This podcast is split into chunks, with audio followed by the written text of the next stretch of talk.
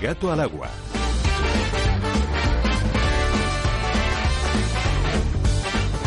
Pero hoy en España el- la orientación sexual no solamente no es motivo de discriminación, sino que está absolutamente asumida por la sociedad.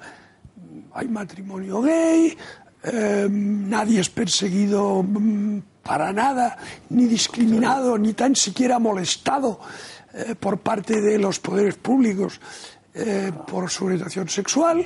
Y por consiguiente, vamos a ver, el- el- la fase reivindicativa del movimiento LGTBI ya eh, no tiene sentido, está superada, o sea, no hay nada que reivindicar, ya está todo conseguido, abso- absolutamente todo. Entonces, ¿qué es el- la gran manifestación del orgullo?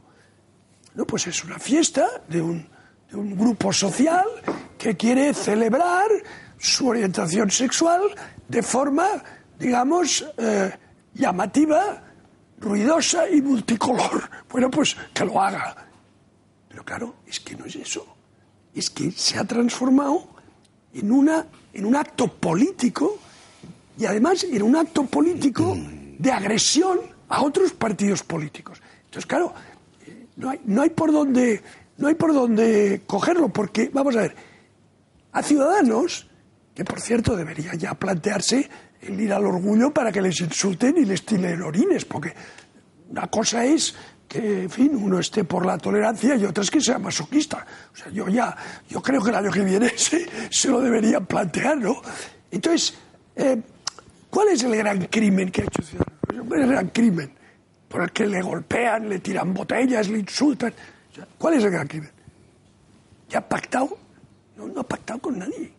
O sea, precisamente eh, Ciudadanos no ha, eh, no ha formalizado ningún pacto con Vox.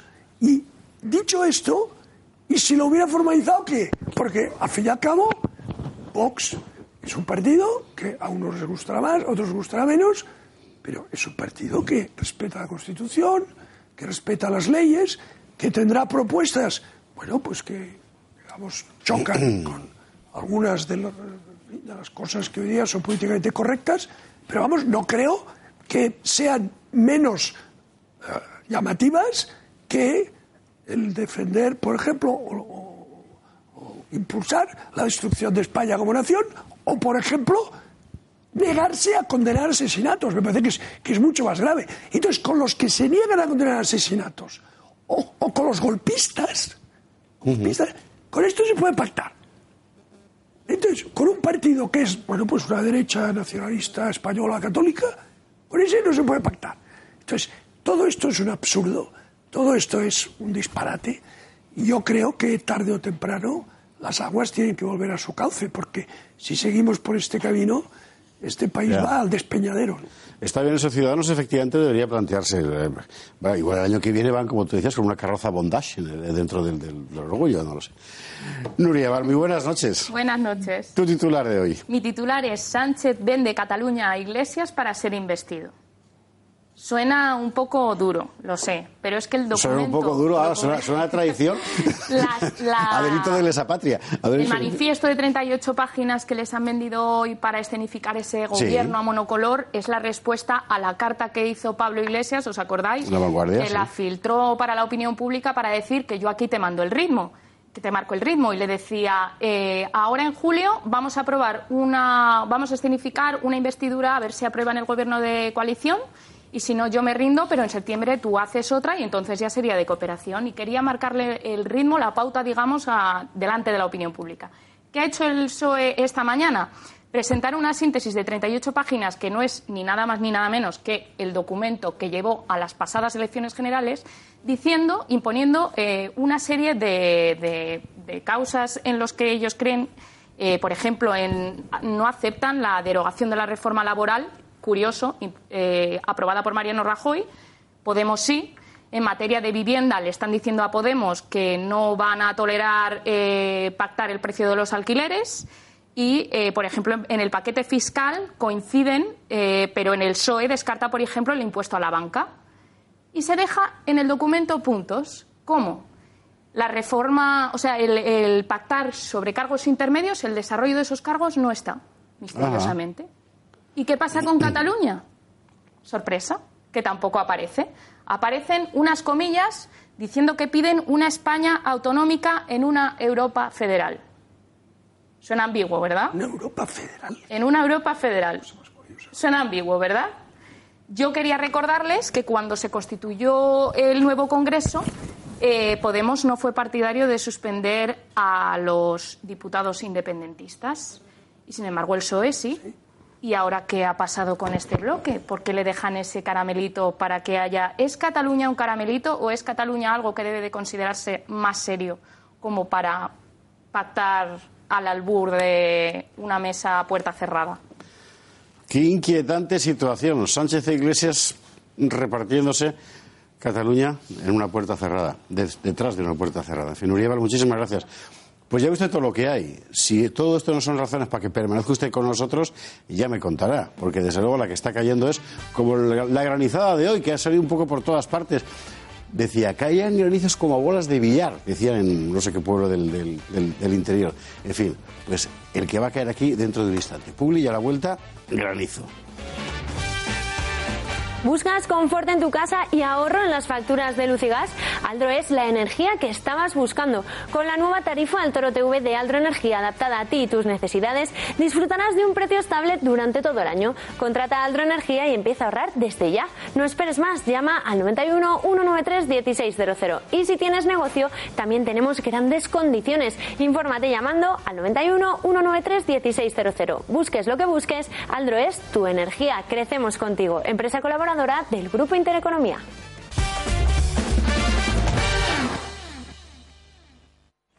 Tranquilidad es el sonido del mar. Tranquilidad es invertir al tiempo que ahorras, diversificas y proteges tu inversión. Tranquilidad es invertir en oro con Degusa. Infórmate en el 9119 82900. Degusa Oro es tranquilidad. Sí, tú. ¿Eres de los que escucha entre tú y yo lo que tú quieras? Dicen de vosotros que no entendéis de límites, que la economía con Diego Martí Alay no tiene barreras y que con Jacobo Parajes cada sábado tocáis el cielo. Sinceramente, enhorabuena. Eres realmente inconformista. Y tú que todavía no lo conoces, toma nota. Entre tú y yo, lo que tú quieras, con Paula Pérez Salazar. Una manera desenfadada de pasar los sábados a las 2 de la tarde en Radio Intereconomía. Cariño, vengo de las rebajas y se me ha dado de maravilla. Mira esta escapada a la playa, me ha parecido monísima. ¡Ah! Y mira este viajecito, justo de mi talla. Bueno, bueno, bueno. ¿Y este crucero? Era el último que les quedaba. Y es que las rebajas de viajes el corte inglés son lo más. Hasta 50% de descuento y pago en tres meses. Y si encuentras un precio mejor, te lo igualan. Además, por reservas de más de mil euros, te llevas un Google Home Mini. Estoy loca por probarme todo. Arriba el verano, abajo los precios. Financiación ofrecida por Financiera el Corte Inglés y sujeta a su aprobación. Protegidos Radio es el único programa en España que divulga y promociona a través de las ondas el conocimiento de la seguridad privada, la seguridad ciudadana y la autoprotección de los ciudadanos, sus empresas y bienes con el fin de prevenir y reaccionar frente a los riesgos. Protegidos Radio, con Pedro Gómez, tu director de seguridad. Hablaremos de la prevención de robos, hurtos, estafas y siniestros, el bienestar de los ciudadanos, la seguridad y protección de sus familias, hogar y empresas es lo más importante.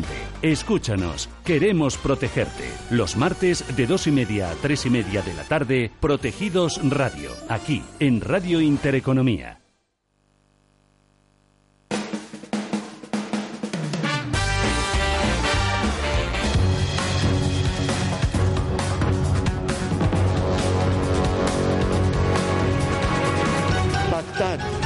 Quien de una forma obscena trata de limitar derechos humanos, derechos LGTBI, si alguien entiende que eso no tiene que tener una consecuencia en un sentido o en otro,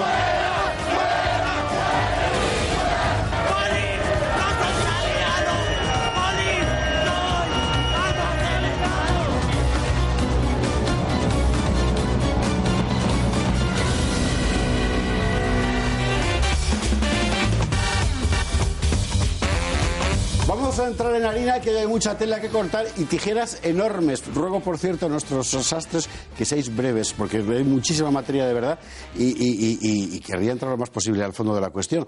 Vamos a empezar por lo que desde nuestro punto de vista es la noticia más relevante, que es la iniciativa de Santiago Abascal de eh, bueno, dar un paso adelante y decir, vamos a desbloquear esto, por favor, sentaros conmigo, Pablo Casado y Albert Rivera, que lo decía así.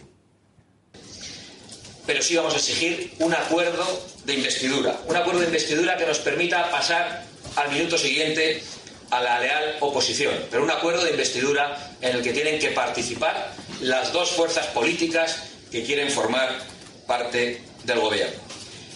Vamos a seguir denunciando y no vamos a tolerar ni el apartheid de Ciudadanos ni la equidistancia del Partido Popular ante el chantaje de Ciudadanos. Y acto seguido invitaba a una reunión personal eh, a Pablo Casado y a Albert Rivera. Y respondía rápidamente Pablo Casado. Y le contestaba a su vez Santiago Abascal de esta manera. Agradezco a Pablo Casado su rápida respuesta positiva para mantener mañana una reunión en el Congreso que pueda iniciar el desbloqueo de la situación. Confiamos en que el presidente de Ciudadanos acepte también nuestra mano tendida. ¿Y qué decía Ciudadanos? Bueno, primero decía que mm, peras quieres, manzanas traigo, que es lo que hacían Inés Arrimadas esta mañana. Nosotros no vamos a cambiar el criterio. Los programas y los acuerdos de gobierno son entre Ciudadanos y el Partido Popular. Si Vox quiere rectificar y dejar de bloquear esos acuerdos entre el PP y Ciudadanos, acuerdos liberales, acuerdos de centro, acuerdos regeneradores, bienvenida sea su rectificación. Esto lo decía cada vez que le preguntaban, que fue hasta cuatro veces, o sea, más que a San Pedro, eh, si iba a haber reunión de Albert Rivera. Y finalmente, Albert Rivera esta tarde le contestaba por WhatsApp a Santiago Abascal acerando aún un poco más los términos. Es decir, no hay nada que hablar. Si Vox decide rectificar, es decir, los que se equivocan son los de Vox, que se entiendan los equipos locales. Esto es en Murcia. Con lo cual, eh, Rivera sigue en su posición de yo con esa gente no me trato. Faltaría más. Y eh, sorprendentemente la mayoría mediática eh, coincide en culpar a Vox del denominado bloqueo de las negociaciones en Madrid y en Murcia. ¿Y vosotros estáis de acuerdo en esa mm, culpabilidad de Vox? José Luis, ¿qué piensas? pues yo creo que culpabilidad, eh, la, culpabilidad es de quien quiere obtener un gobierno con los votos de los demás. Es decir, que la, la, la Comunidad de Madrid está 30 PP, 28 Ciudadanos, 12 Vox, es decir, 68. La mayoría es 66 entre PP y Ciudadanos tiene 56. O sea, le faltan 11 para, para la mayoría absoluta. Con eso no haces nada. Con eso se pierde siempre. Ni se ha gobernado nunca con, e, con esa cifra, ¿sabes? Ni cosa parecida. Tú no puedes gestionar un gobierno en Madrid por muy de Barcelona que nos hayas mandado a 17, que es lo que ha hecho Rivera, como no han sacado ningún municipio de los 934 que tiene Cataluña, ni un alcalde que tiene Ciudadanos, nos manda todos a Madrid ahora. Debe ser por lo que quiere seis consejerías de 13, nada menos, con 26 sobre 132 diputados. Nunca he visto una rentabilidad más alta de, de consejero por voto. Es que tiene 132 diputados Madrid y Ciudadanos tiene 26 y se quiere llevar el 47% de los consejeros. Y entiendo que del presupuesto nuestro, de, los madrileños, entre el aluvión de diputados de Barcelona que han ido aquí en, los alrededores, incluso Toledo también, ¿eh? que, han metido un montón de ellos. ¿no? Entonces yo creo que eh, deben pactar los tres. Madrid no se merece que nos estén mareando porque el PIB de mayor de España es Madrid, hay una ampliación enorme inmobiliaria y una demanda de 100.000 viviendas básicamente sociales que hay que ejecutar y otros dos meses más hasta el 11 de septiembre, que es a lo que había que explicar si siguen si siguen el mareo. ¿eh? entonces, claro, eh, pactar nada más por sillas. Están pactando sillas. El caso, el caso concreto de, Madrid, José Luis, lo vamos a ver después. Pero la, pregunta que yo quería someter ahora es la de la culpabilidad de Vox o no en este, en este, no tiene, Vamos a ver. Vox, no tiene ninguna culpabilidad. Lo único que es el pagafantas del asunto. Es decir, los que tienen 56 votos sobre 132 y quieren hacer el gobierno para ellos solo le dicen, oye, señora Bascal, páguenos usted con 12 diputados por la cara, porque le vamos a dar un programa de 135, de 155 eh, eh, Medidas, propuestas inventadas por mí, que me da lo mismo. Que, pues, igual que 155 podían haber sido 194, que es el, es el, es, es- es el final de la lotería de la semana pasada. O sea, que, que lo mismo dan. Fernando-. Fernando Paz, claro, tú decías- lo que no vale es llevarte pero- por la cara el poder político. Fernando Paz, tú decías la mayoría mediática. Sí, yo creo que evidentemente si uno lee los editoriales que están publicando, pues van todos en el mismo sentido, a apoyar a, Ciudadanos y al, Partido Popular, pero lo cierto es que lo que mide las encuestas no está diciendo eso, está diciendo que la gente le está echando la culpa a Ciudadanos porque creo que es que clama al cielo el asunto, creo que es, es absolutamente visible. Por otro lado, en términos puramente políticos, eh, al, a Ciudadanos se le está yendo casi una cuarta parte del electorado del 28 de abril, según lo que acaba de medir el mundo, mientras que Vox presenta una fidelidad muy alta de sus votantes. El votante de Vox es un votante, yo creo que echado para adelante, y es un, es un votante que yo creo que no se va a arredrar porque Vox eh, mantenga una determinada postura. Yo, desde luego, eh, con alguien que me trata como un leproso, no entablaría demasiadas conversaciones. Y por último, no, no nos olvidemos de una cosa. eh, lo que ha hecho Vox es una maniobra que me parece bastante brillante de poner la pelota en el tejado de Ciudadanos. Si no hay un gobierno de esta orientación y se va a abrir paso un gobierno de izquierdas, la responsabilidad, sin duda ninguna, será de Ciudadanos. Y esa ha sido una maniobra que, que Vox ha hecho para permitir que eso se, se escenifique de una manera muy evidente. Lo veremos en el caso concreto de Murcia, lo veremos enseguida, donde los números además precisamente dan ahí. Alejo. Vamos a ver, eh, una vez más nos encontramos con un problema de fondo y de forma. A ver, si, si analizamos el fondo, yo creo que el planteamiento que hace Vox es de una extraordinaria modestia. Porque ni pide consejerías, ni pide, o sea, dice simplemente, oiga, tráteme usted más o menos educadamente. Y yo al día siguiente paso a serle a la oposición. Sí, sí, lo acaba de decir. O sea, no, no estoy pidiendo nada, no, no estoy pidiendo. Fijaos en Pablo Iglesias, que dice que si no le dan ministerios no quiere absolutamente saber nada. Entonces, Vox en una posición que yo considero extraordinariamente autocontenida, ¿no? Es decir, vamos a ver, oiga, yo le voto, el programa que ustedes presenten, hombre, que, no- se dé patadas con las cosas que yo creo, y a partir de este momento yo paso a ser oposición y voto en la investidura. Entonces, a ver, en términos objetivos, no es una petición excesiva, o sea, no está pidiendo la luna. O sea, pero claro, solo pide una cosa, que es lo que se llama reconocimiento, en el sentido de decir, reconozca usted que necesita mis votos y tráteme de forma correcta. O sea, solamente eso. O sea, forma, la, cuestión formal. Porque en la cuestión de fondo no hay ningún obstáculo. No ha dicho, por ejemplo, eh, Vox, si no se retira tal ley o no se hace tal cosa, no, no. Ha dicho simplemente, oiga, siéntese a hablar conmigo, tráteme educadamente y yo votaré y después pasaré naturalmente a la oposición. Entonces, yo creo que eh, en estos momentos eh, la posición de Ciudadanos eh, es, difícil de, sostener en términos lógicos. ¿no? Entonces, ¿por qué? Porque es que no hay razones objetivas para no poder sentarse a la misma mesa que Vox. O sea, sobre todo porque se está estableciendo no do- dos, dos pesas y dos medidas, ¿no? O sea, lo que se está haciendo es tratar a, Vox de una forma que no es en absoluto eh, justa, porque ya digo, se, puede pactar con asesinos y con golpistas, o con defensores de asesinos y con golpistas, pero no se puede uno sentar a tomar un café con Vox. Entonces, yo creo que eh, Ciudadanos está sobreactuando. Y, y Ciudadanos tiene de una vez que decidir una cosa. Si quiere ser un partido de centro, bisagra, que establezca pactos a su izquierda y a su derecha, según la coyuntura y según, en fin, la conveniencia del interés general, o quiere ser el partido que sustituya al PP como líder del centro derecha. Entonces, lo que no puede hacer es las dos cosas a la vez. Lo que, lo que no puede hacer a la vez es, es, es, es, es- morder y soplar. O sea, tiene que decidirse.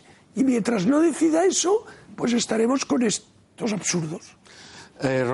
No creo que son absurdos. Eh, a mí me parece mucho más grave. porque lo que hizo Inés Arrimadas, de que los acuerdos son entre Ciudadanos y el PP, políticamente tiene la misma validez que se juntan los sugieres con los porteros de la Asamblea de Madrid, porque total suman los mismos votos, o sea, lo suficientes para no, para no gobernar. Entonces, eh, el primero es una ficción política. Y, luego habla de que Vox mm, tiene que dejar de bloquear. Yo creo que Inés debería de mirar en el diccionario qué quiere decir la palabra bloquear, porque los únicos que están bloqueando es Ciudadanos, que tienen un bloqueo y se niegan a estar con Vox. Y habría que preguntarles por qué fueron a la Plaza de Colón. ¿Por qué fueron a la Plaza de Colón a una convocatoria conjunta con el Partido Popular y con Vox justo antes de las elecciones? ¿Qué fueron a, a robar votos? ¿A engañar al electorado? Dejándose formar parte de transmitir una realidad sociológica en el que esas opciones representaban el modelo del centro derecha. ¿Por qué fueron a esa plaza? Porque si no podían sentarse con Vox, eh, no tenían que haber ido a esa plaza. Pero así engañaron y robaron votos al electorado. Con Vox se sientan en el Parlamento de Andalucía, con Vox se sientan en el Ayuntamiento de Madrid y con Vox se sientan en muchos sitios.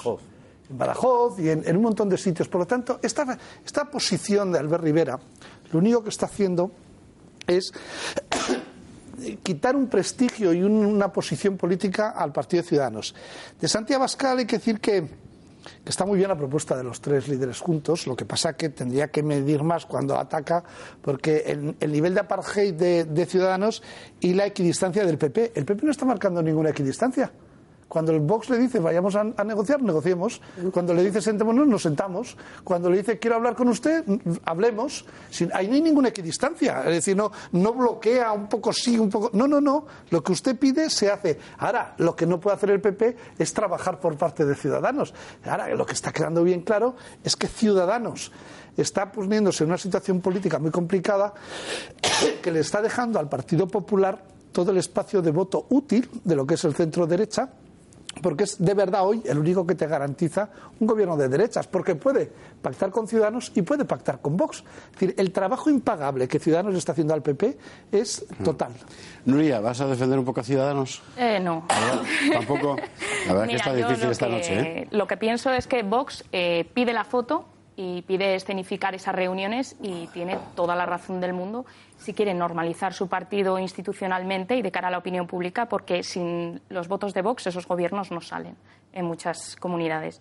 Entonces yo creo que de ahí tiene totalmente la razón y luego también eh, observar que han cambiado un poco de estrategia, porque Vox al principio sí que pedía consejerías en proporción al número de votos obtenidos. Sí. Y ahora lo que hace de cara a la opinión pública también es un mensaje muy bueno porque dicen, oye, ¿y si en vez de hablar tanto de sillones como hace Podemos cambiamos el chip y decimos vamos a hacer un acuerdo programático y de esta manera no convendría meternos en el gobierno porque ¿para qué? Nosotros firmamos el, acuerdo programático con diferentes puntos y luego eh, nos quedamos de oposición y entonces tenemos el látigo con una mano y el acuerdo programático si no se cumple por otra. Los tenemos agarrados sin entrar en el gobierno, sin necesidad. O sea, que esa es buena estrategia, yo creo, la que están aplicando.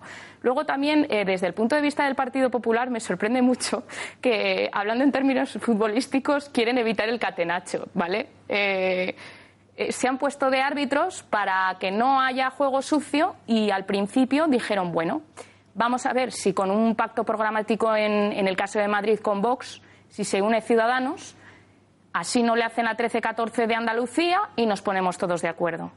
¿Qué ha pasado? Que han visto que los puntos programáticos con Vox todavía han sido eh, un fiasco monumental de cara a que han espantado totalmente a Ciudadanos. Y lo que están haciendo desde el punto de vista del Partido Popular ha dicho, bueno, no nos ha funcionado con estos, vamos a ver si escenificándolo por la izquierda, en este caso de izquierda-derecha da igual, por el otro lado con Ciudadanos, a ver si los de Vox se animan, no les resultan tan histriónicos estos puntos y tenemos algo en claro. Yo Y lo tampoco. veo por ahí. En fin, en Madrid. Madrid, que es lo que tanto preocupaba a José Luis Olivas hace un momento. Vamos a ver, ¿cómo está en este momento? Esto se va a quedar viejo dentro de 20, 20 segundos, pero bueno. ¿Cómo está en este momento la situación en Madrid? María Matos nos lo cuenta. Hoy por hoy y en estos momentos, la Comunidad de Madrid sigue sin candidato oficial para ser investido, algo jamás ocurrido, pero legal en el nuevo reglamento de la Cámara. Pero que no se sepa a quién se va a votar todavía no quiere decir que los partidos no sigan en plena competición de lanzamiento de cuchillos. El último de PP y Ciudadanos clavado a Vox. A 48 horas de que se produzca el pleno de investidura, vuelven a dejarle fuera de las negociaciones. Los populares y los naranjas publican un acuerdo de 155 medidas sin ni siquiera contar con la aprobación de Vox. Estas semanas y hemos estado este fin de semana trabajando en un documento que pensábamos enviar en el día de hoy. Así se lo había dicho yo por un mensaje a la señora Díaz Ayuso a primera hora de la mañana, cuando, ¿cuál es mi sorpresa? Que me encuentro y escucho en la radio que Pepe y Ciudadanos han llegado a un acuerdo. Un gesto chulesco y atrevido, ya que recordamos que ambas formaciones necesitan los 12 votos de Vox para que la supuesta candidatura de Díaz Ayuso salga adelante. Desde Vox, su presidenta en Madrid confirma que están muy enfadados. Nos parece poco serio. No nos parece la forma de hacer las cosas. No nos parece la forma de llevar a cabo una negociación. Una jugada a sus espaldas que desde luego no se esperaban. Política del trilero, pues no va con nosotros, ¿no? Y claro, tampoco nos parece de recibo la política de ciudadanos del apartheid de tratar a los votantes de Vox como si fueran apestados, de arrinconarles, de amordazarles. Además, denuncian que en el pacto firmado por PP y Ciudadanos han creado nuevas consejerías para repartírselas entre ellos. Sino que crean cuatro consejerías más. Debe ser que les sobra el dinero y a todos los madrileños nos sobra el dinero para seguir gastando hasta el infinito.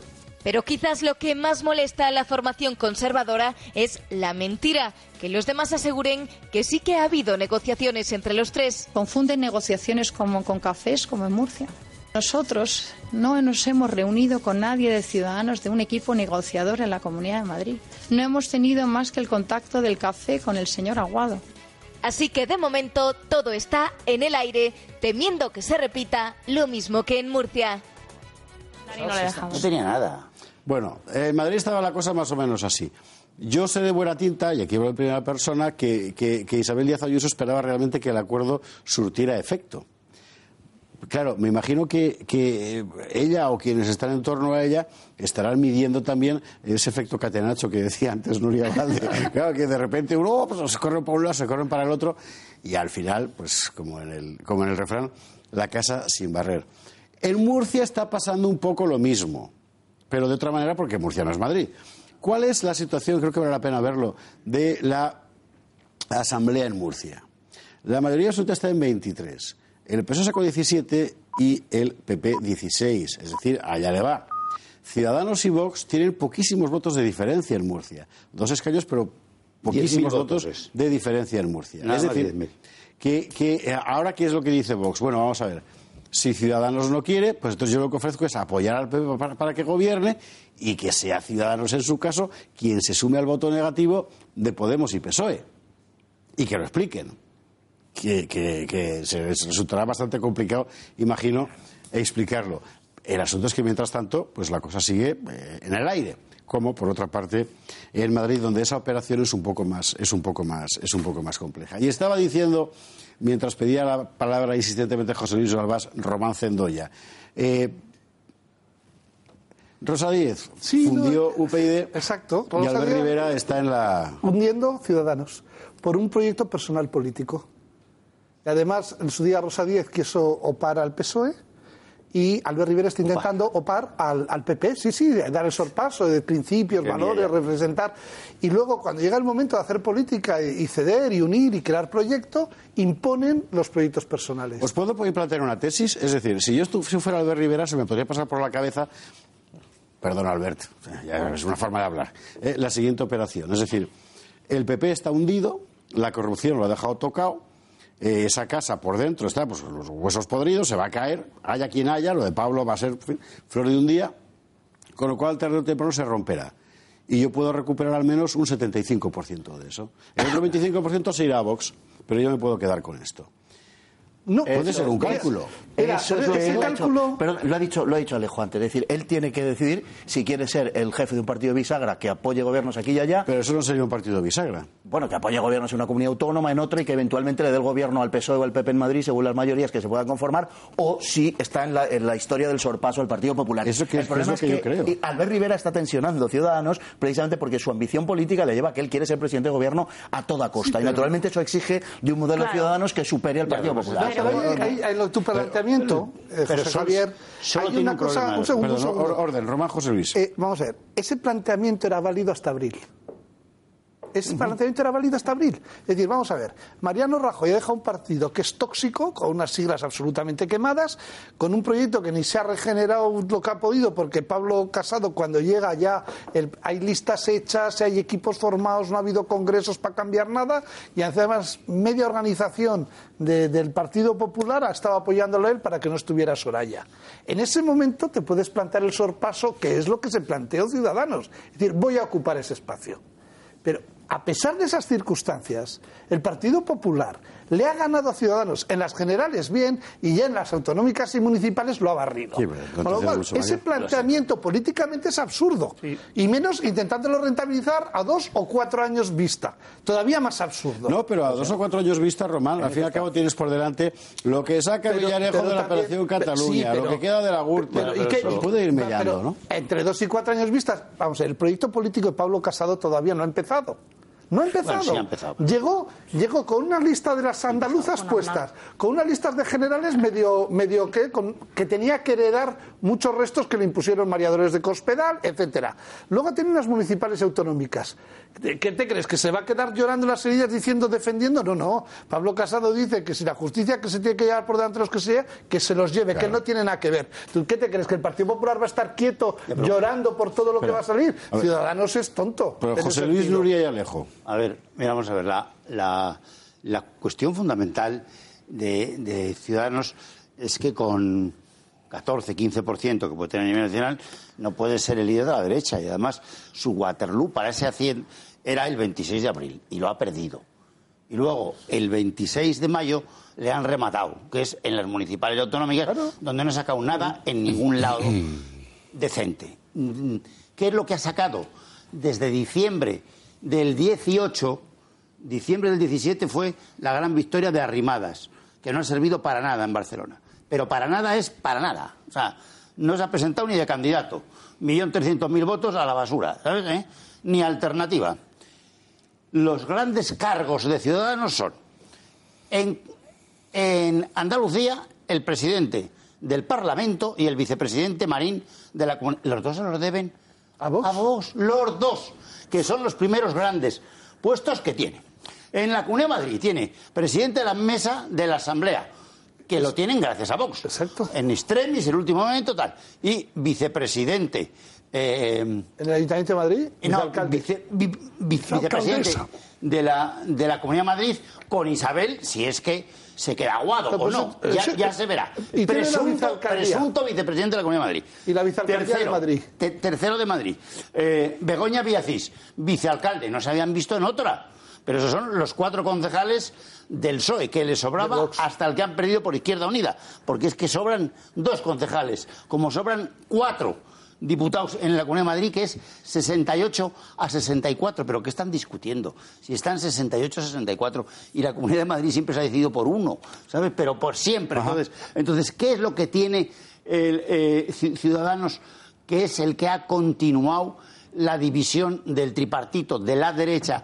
Porque es normal que la izquierda y el PSOE y Podemos digan eso de populismo de derechas, extrema derecha, no sé, es que es normal que lo digan, es su asunto. Pero quien ha querido seguir la bola ha sido Rivera y Ciudadanos, quizá porque quiera ser el sustituto de Casado, pero eso, Waterloo fue el 26 de abril y allí Napoleón ya fue derrotado y le llevaron a otro sitio, pero no a ser candidato mm, a la alternativa de la derecha, que eso creo que no va a ser. Nuria. Mira, eh, Ciudadanos. ¿Estás bien, José Luis? Waterloo.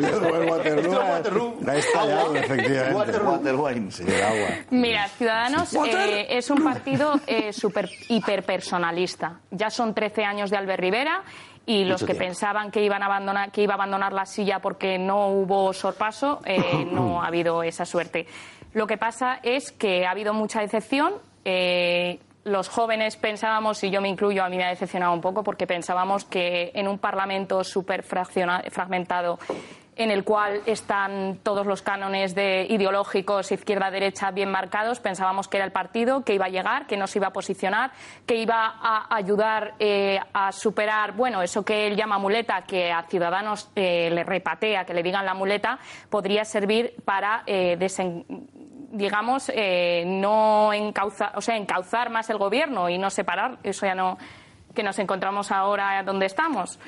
Y yo creo que Rivera lo que ha hecho, eh, que os lo he dicho en voz baja, es escuchar solo a dos personas o a dos voces y de ahí no sale. Y yo creo que los que se intentan acercar les coartan, les ponen un murete y también hay algunos aspectos cuando tú pierdes esas elecciones, digámoslo así, ellos analizan de dónde viene su voto y ellos han tenido muy claro que la mayoría del voto son antiguos votantes del PP, decepcionados con la cor- por la corrupción, se han ido a Ciudadanos y por ahí tienen que apostar.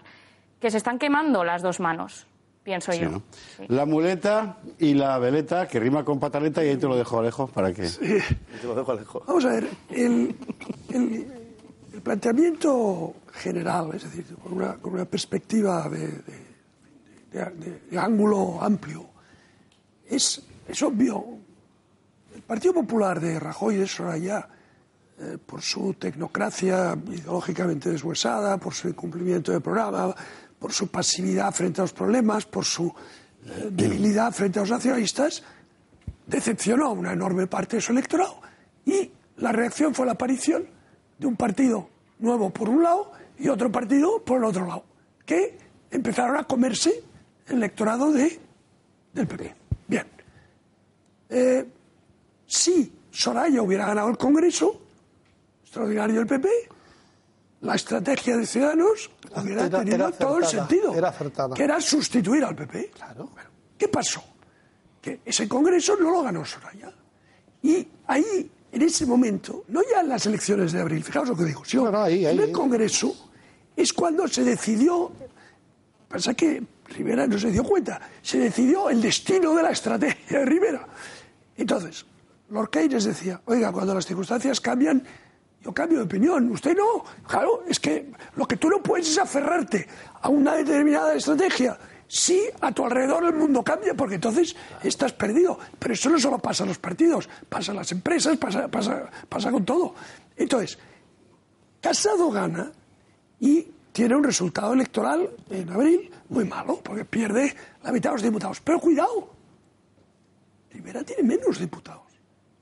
Entonces, Casado tiene una cosa que Rivera no tiene, que es un partido de una larguísima trayectoria, con una implantación territorial muy grande y con un know-how de la política. y entonces, ¿qué pasa? Que en ese momento sí que el PP tiene todavía un pasado del cual irán saliendo porquerieta, pero Casado ya, no tiene nada que ver con esto.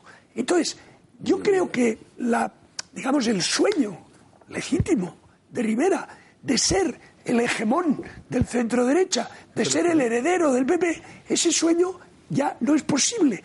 Pero en cambio tiene un gran papel a jugar, tiene un gran papel a jugar, que es el papel del partido de centro, del partido que sirve para evitar que los nacionalistas monopolicen la política nacional. Pero él no lo ve así, Alejo. Pero está haciendo lo Pero no lo contrario ahora así, mismo. claro. Alejo, está haciendo lo contrario. Yo lo que te digo Contra es cómo son las cosas. Bien, bien. Que él no lo vea. Estoy de acuerdo. Pero perdona, es que Pero no, cuando que las yo estoy de cosas. acuerdo es irrelevante. Fernando, pero cuando las cosas son de una manera y el, el que no las ve acaba fracasando. Pero es que parece ya, se está convirtiendo en el PSOE porque está minando a todos los varones que se ponen va. en su contra, los está minando y está abrasando a Inés Arrimadas porque ahora la, la prensa le empieza a llamar como clara sucesora de él.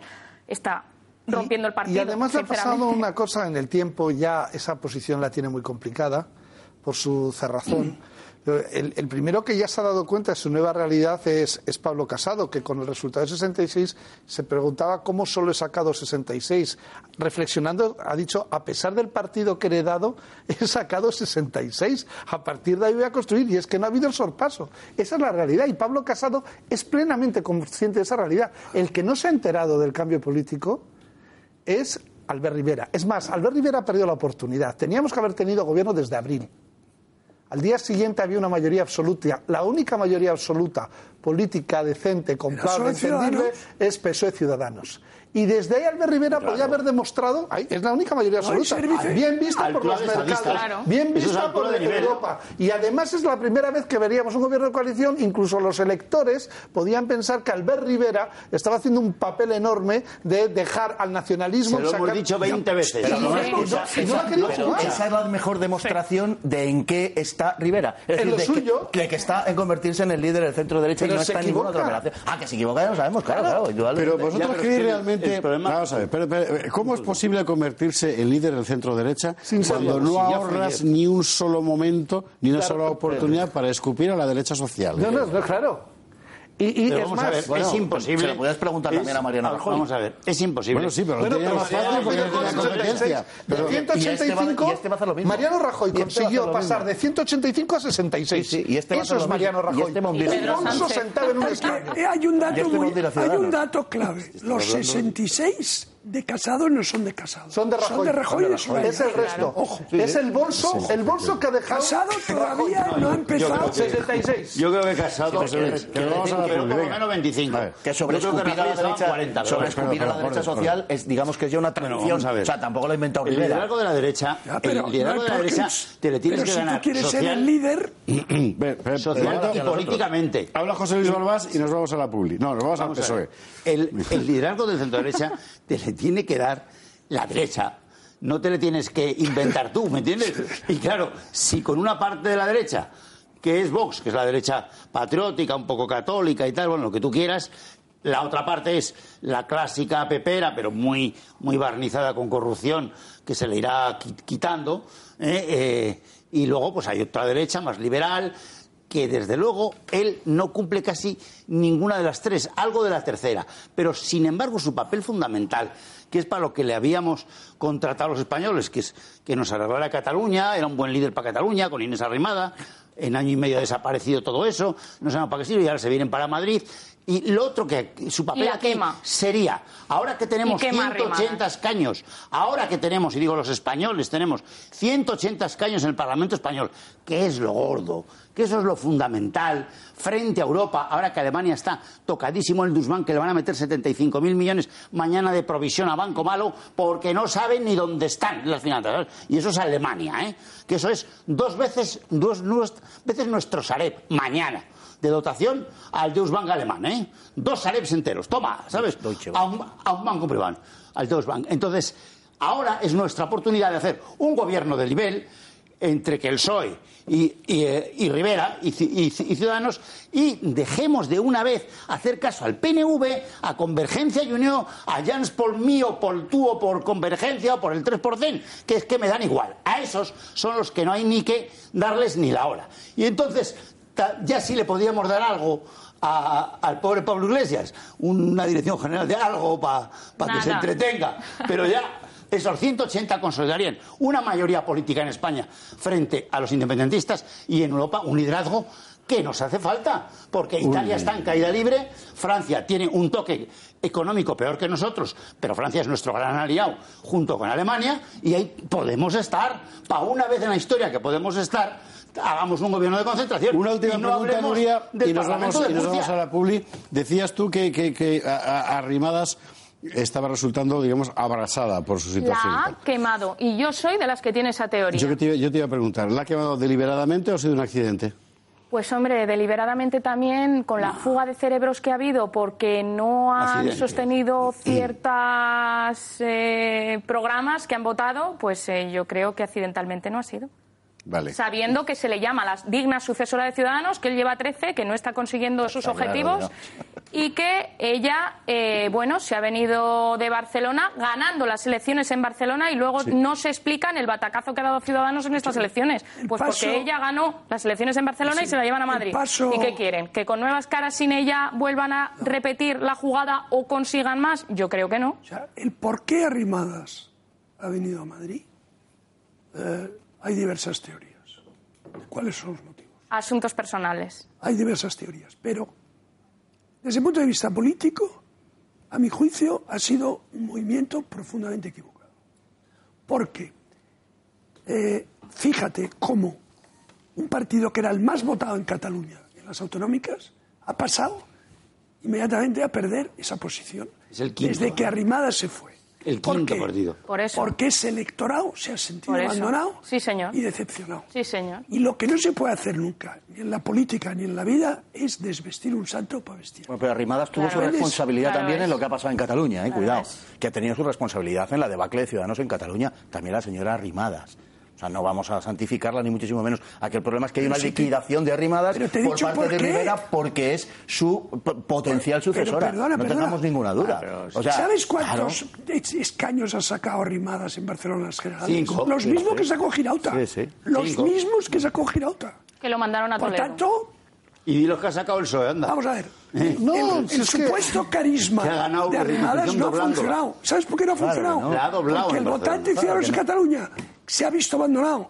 Ha dicho, "Ah, te vas a Madrid, pues ya no te voto. Y mira, no eso, voy. y porque es la Y tercera vez que votantes- pasa después del PSC, después del PSOE y después del Partido Los Popular. votantes, los Es votantes cercanos al PSOE que estaban votando Ciudadanos, algunos incluso históricos que querían la moderación para no pactar con los nacionalistas, se sienten profundamente defraudados por Ciudadanos.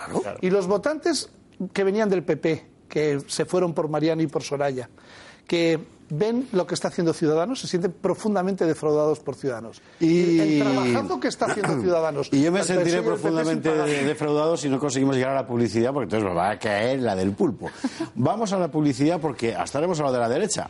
Ahora vamos a hablar de la izquierda y de las cosas que están pasando en el entorno del PSOE, que algunas son rarísimas y bastante complicadas de entender. ¿Va a haber pacto con Podemos? ¿Va a haber pacto con los separatistas? ¿A qué está jugando Pedro Sánchez? ¿Y qué pasa con el- esa reapertura del caso de los cursos de formación que dejan al duque de Lerma a la altura de un pobre en fin, mendigo? Bueno, a la vuelta de la publi. En cuantía. Si es usted, para su desgracia, uno de los centenares de miles de ciudadanos que ha perdido su dinero en el Banco Popular, tiene la oportunidad de pelear por recuperarlo. ¿Era usted bonista o accionista del Banco Popular? Sepa que en Durán y Durán Abogados conocen la forma de ayudarle a recuperar el dinero perdido. Solo tiene que acudir a ellos y ponerse en manos de su equipo de más de 20 abogados expertos en cuestiones bancarias. Los que le han privado de sus ahorros no tenían derecho a hacerlo. Durán y Durán Abogados le ayudará. Son ya muchos miles de casos los que han ganado frente a las entidades bancarias y en el caso del Banco Popular seguirán luchando por la defensa de todos los que han sido injustamente expoliados. Durán y Durán Abogados son su mejor garantía de éxito.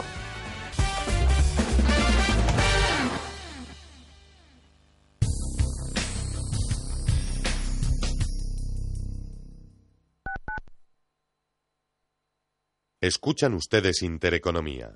Oliver y Alcázar, especialistas en implantología de carga inmediata, trae a España los implantes corticales, indicados para pacientes con reabsorciones extremas de hueso, sin necesidad de injertos óseos, prótesis definitiva en menos de un mes y al mismo precio que los implantes tradicionales. Confíe en Oliver y Alcázar y vuelva a sonreír. Primera consulta gratuita en el 91 564 6686 o en oliverialcázar.com.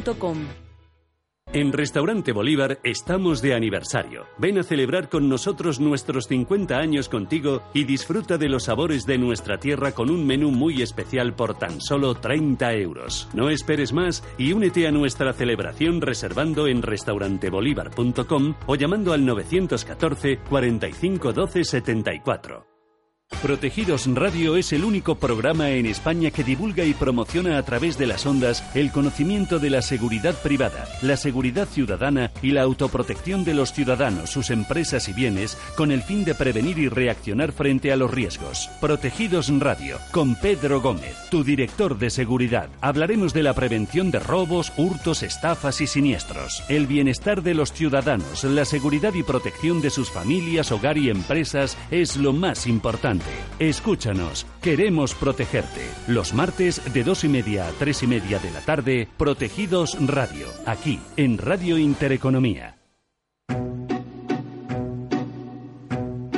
¿Le salen las cuentas? Cuente cuántos cuentos le cuentan. ¿Cuántas cuentas echa al día? En resumidas cuentas, ¿se ha dado cuenta de que cuenta con nosotros? Radio Intereconomía. Ténganos en cuenta.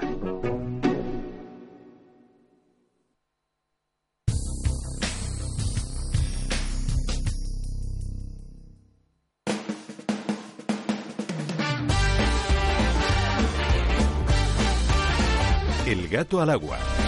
Incluso sí. Otro día. va, otro día, otro día. Hoy, ahora vamos a la cuestión de la izquierda. ¿Por qué? Porque hoy, fest- me voy a equivocar de nombre, Pedro Sánchez se ha dado un baño de sí mismo. Ha reunido a la Ejecutiva y se ha dado un baño de unanimidad. Eh, dentro de ese baño de unanimidad eh, consiste básicamente en lo siguiente. Las sales que han echado en la bañera eran solo tú, Pedro.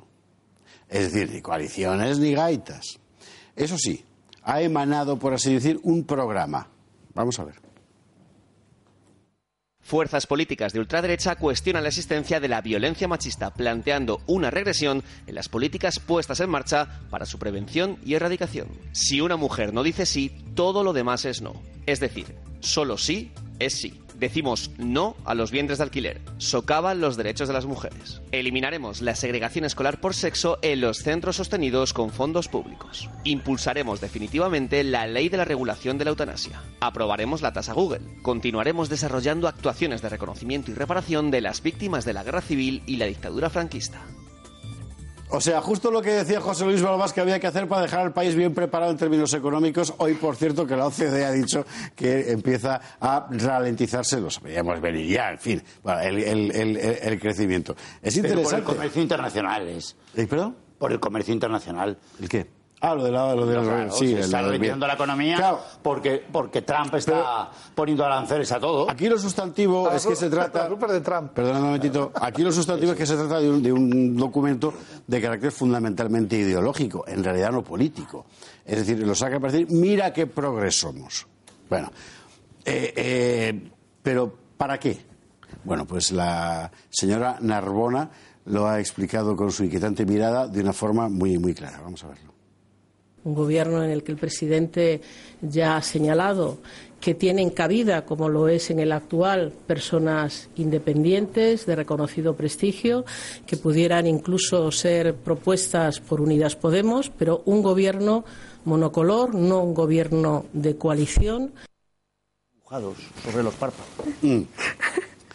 En fin, eh, la señora, la señora, la señora Narbona. ¿Cómo ha reaccionado Pablo Iglesias a la idea, la de las mm, desaladoras aquellas, efectivamente? Usted no se acuerda porque es muy joven, pero aquí vamos a, mm, en fin, a ver un día el baúl y a ver usted. Bueno, ¿cómo ha reaccionado Pablo Iglesias? Pues con circunspección. Eh, por una parte, Pablo Iglesias sigue pensando en el gobierno de cooperación porque parece que ha llegado a la conclusión de que le va la vida en ello. Vamos a ver. A Adriana Lastra le preguntaron, ¿podría usted poner algún ejemplo en el mundo de eso que ustedes llaman gobierno de cooperación? Y no lo supo poner. Creo que no hay ningún lugar en el mundo donde esa fórmula, tal y como la ha definido el Partido Socialista, exista. Entonces, a partir de ahí, nosotros no hemos parado de ceder. La primera cesión que Hoy decía Jorge Bestringe, claro, eh, también mundo Podemos, una, un- una, una- una fórmula que es muy interesante porque se puede aplicar también a la cuestión de Vox. Es decir, vamos a ver, aquí hay una fuerza política que tiene una serie de millones de votantes y una serie de ideas que quiere llevar a la práctica, que son las que han votado esos votantes. Si quieres llegar a un acuerdo, pues tú repartes poder para que se pueda llevar a la práctica o no. Si no, pues no los invitas. Claro, esta es la cuestión.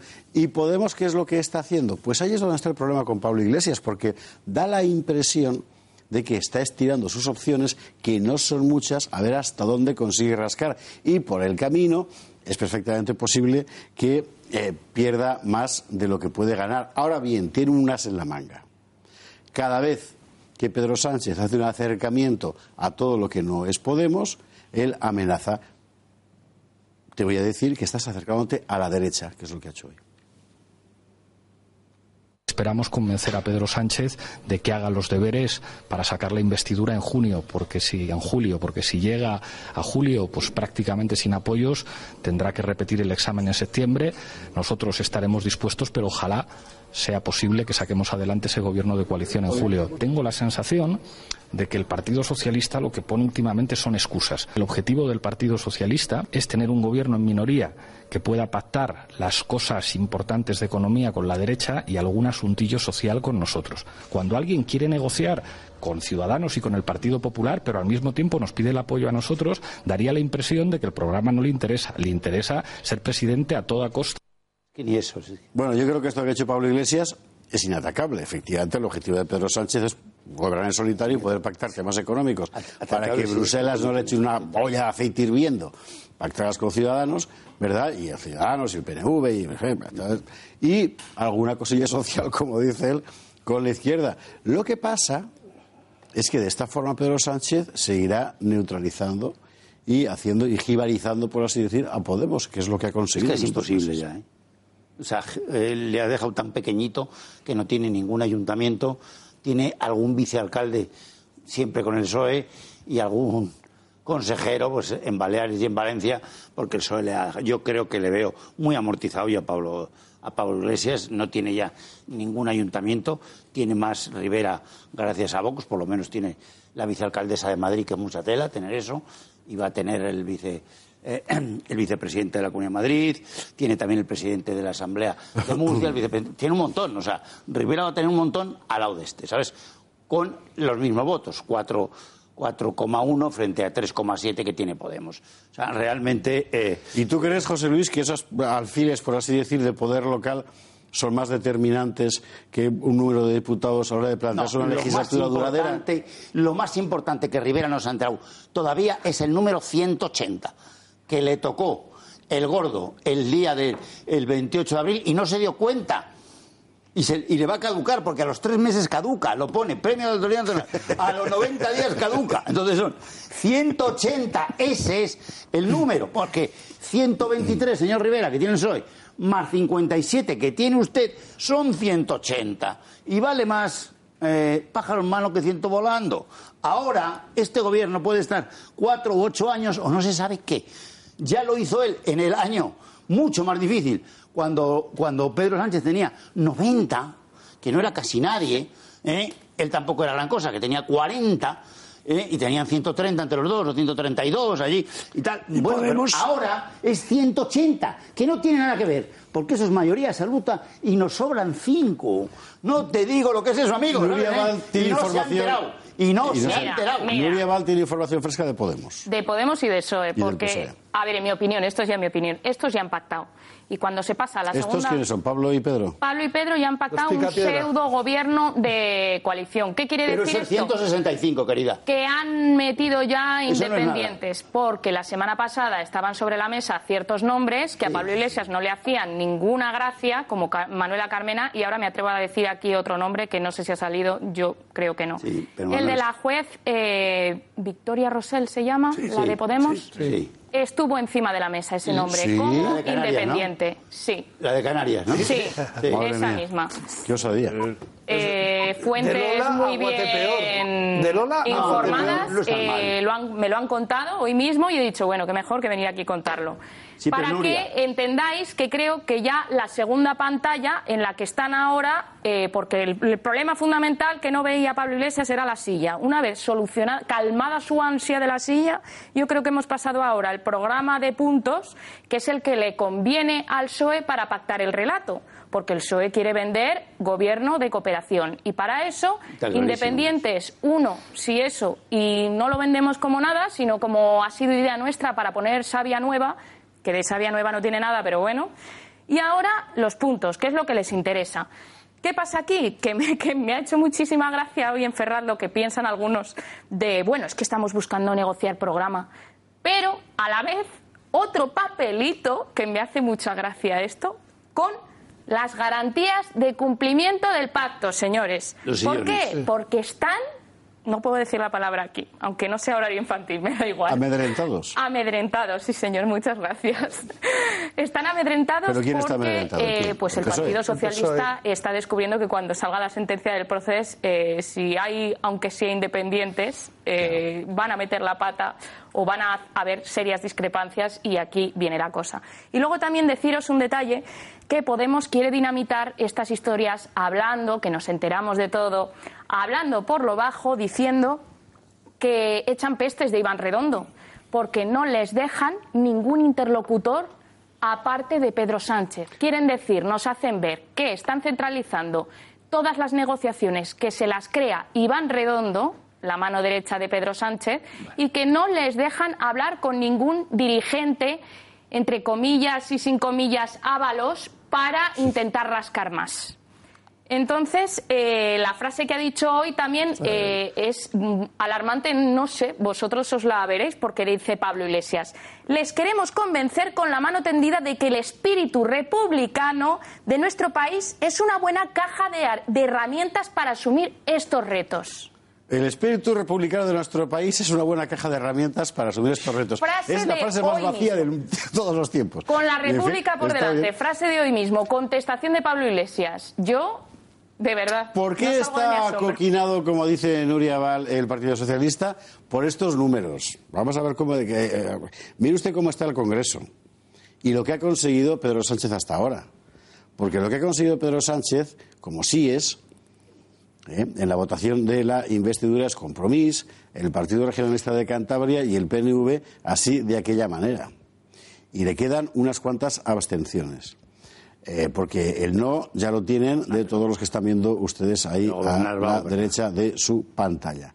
Claro, vamos a ver, le haría falta una composición que consiste en obtener eh, síes o bien abstenciones de auténticas pirañas de la nación española, para dejar las cosas como son, porque estos no dan un voto si no es a cambio de un napo, quiero decir un millón de napos. Es que rara lo que le haga falta a Pedro Sánchez. Lo que le haga falta. O abstención o a favor. Hoy he dicho Otegui, hoy he dicho Otegui, que Ote- Otegui, el señor Otegui, eh, eh, en fin, se- Que son es 16, canonizado por, por, Por Española, algo, sí. que eh, un pacto Podemos-PSOE es lo que tiene que ver para gobernar España. Claro, en fin, aquí cada cual va a su, Ya, pero, a su rollo, ¿no? pero Podemos, Podemos PSOE E no da. Son 165 y no tiene que ver nada con el 180. Es otra película, además altera los pactos hasta con, con- con el PNV, que el PSOE los tiene de hace 100 años aproximadamente, y que no, es que no interesa. En Europa Podemos no interesa. Creo que en Grecia había un primo suyo que fue primo suyo antes, y creo que hoy ya por la mañana han puesto a otro, ¿sabes? O sea, que, que- que ni Grecia queda ya. Pero es diferente, José Luis. Había una gran diferencia.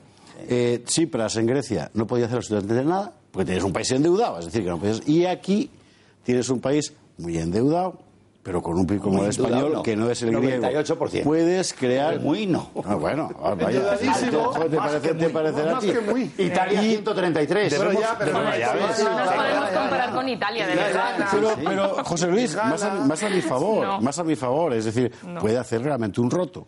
Que yo me imagino que es en Bruselas lo No, que... pero este no va a gobernar. No te, no te preocupes que ya no hay roto. No Con me Pablo preocupa Iglesias, más mínimo, no, si al final- Tranquilízate que no va a haber ningún roto. Ahora la pregunta es, ¿sobreviviría Podemos a un acuerdo con el Partido Socialista como este que está Vamos a planteando? ver, es que el pacto de izquierdas es el pacto de cuidados paliativos, no es el programa que han presentado. Han metido a- tienen a Pablo Iglesias en la unidad de, de- de cuidados paliativos. Prefieren un Pablo Iglesias así, anestesiado, con- eh, con- Ya, ya, ya. eh, más vigilado que un lince ibérico, eh, para que no se extinga, porque si no, por la izquierda al PSOE le podría salir un movimiento similar al que hubo, porque ahora los- las dinámicas políticas te permiten esas aceleraciones, ¿no? Y está suelto un errejón, y están sueltas muchas mareas, y puede haber... no. Pero solo por el hecho de tener a Pablo Iglesias en cuidados paliativos, sacándolo de vez en cuando a pasear con la coleta y la camisa de cuadros, teniendo cuatro personas independientes, el PSOE vive con una tranquilidad absoluta porque eh, además no asusta y podría recuperar hasta votos del centro izquierda de Ciudadanos. El problema que tiene el PSOE es que la izquierda se ha desatado con la pérdida de algunos centros de poder. Es decir, lo que hicieron en Pamplona fue una barbaridad, lo que hemos visto en Madrid ¿eh? Como Carmena no está. O sea, hemos vivido cuatro años de pura tranquilidad porque gobernaba la izquierda. En el momento que la izquierda pierde el poder, sale el totalitarismo fascista que llevan dentro y lo primero que hacen es manifestarse y violentamente. Esos son los demócratas, los que, los que pactan con Bildu, los que pactan con los independentistas, los que ponen las normas de qué es la decencia, la democracia, la ética y la igualdad, y lo que son son una panda de totalitarios que no aceptan el juego democrático. Y lo estamos viviendo. Y ahora lo que se está jugando con Pedro Sánchez es esa broma. ¿eh? que por eso el de a Otegi, que la televisión apagamos todos, se le hace las entrevistas, se le blanquea y se le regulariza. En Navarra se llega a ese pacto en el que se rompe todas las barreras, ¿eh? negociando con Bildu para que entre la señora Chivite, que todavía siguen insistiendo que es constitucionalista. Constitucionalista es Carmen Calvo, porque es profesora de Derecho Constitucional. Mire usted ¿Pero por la dónde. Las cosas no? estas que. Eso que más sabemos. Román Cendoya. Y Eres, eres- eres un tiquismiquis. En fin. eh, Lo que está contando Román es lo que pasó en Navarra, que es francamente complicado de entender, pero vamos a tratar de explicarlo. Eh, eh, usted sabe que allí hay un pacto del Partido Socialista de Navarra con Navarra Suma, es decir, el centro derecha navarro, para el Ayuntamiento de Pamplona. Y al mismo tiempo, un pacto del Partido Socialista de Navarra, el mismo, con los nacionalistas vascos de Gueroabay, con Podemos, con Izquierda Unida y con la abstención de Bildu, para la comunidad foral de Navarra. ¿Eso cómo se entiende? Pues yo, soy incapaz, pero lo que hemos visto estos días es un poco la, la medida. El otro día en San Fermín, acoso Bildutarra al alcalde de Pamplona. Por cierto, no solo al alcalde, también a los concejales socialistas que iban en ese cortejo. Y como ve usted, no son muy amables. Cuando gobernaban ellos no pasaba eso, ¿eh? ya era lo mismo. No es parte de la fiesta, ¿eh? ¿Qué dice? Vamos, vamos, es- escuchamos, escuchamos el sonido ambiente.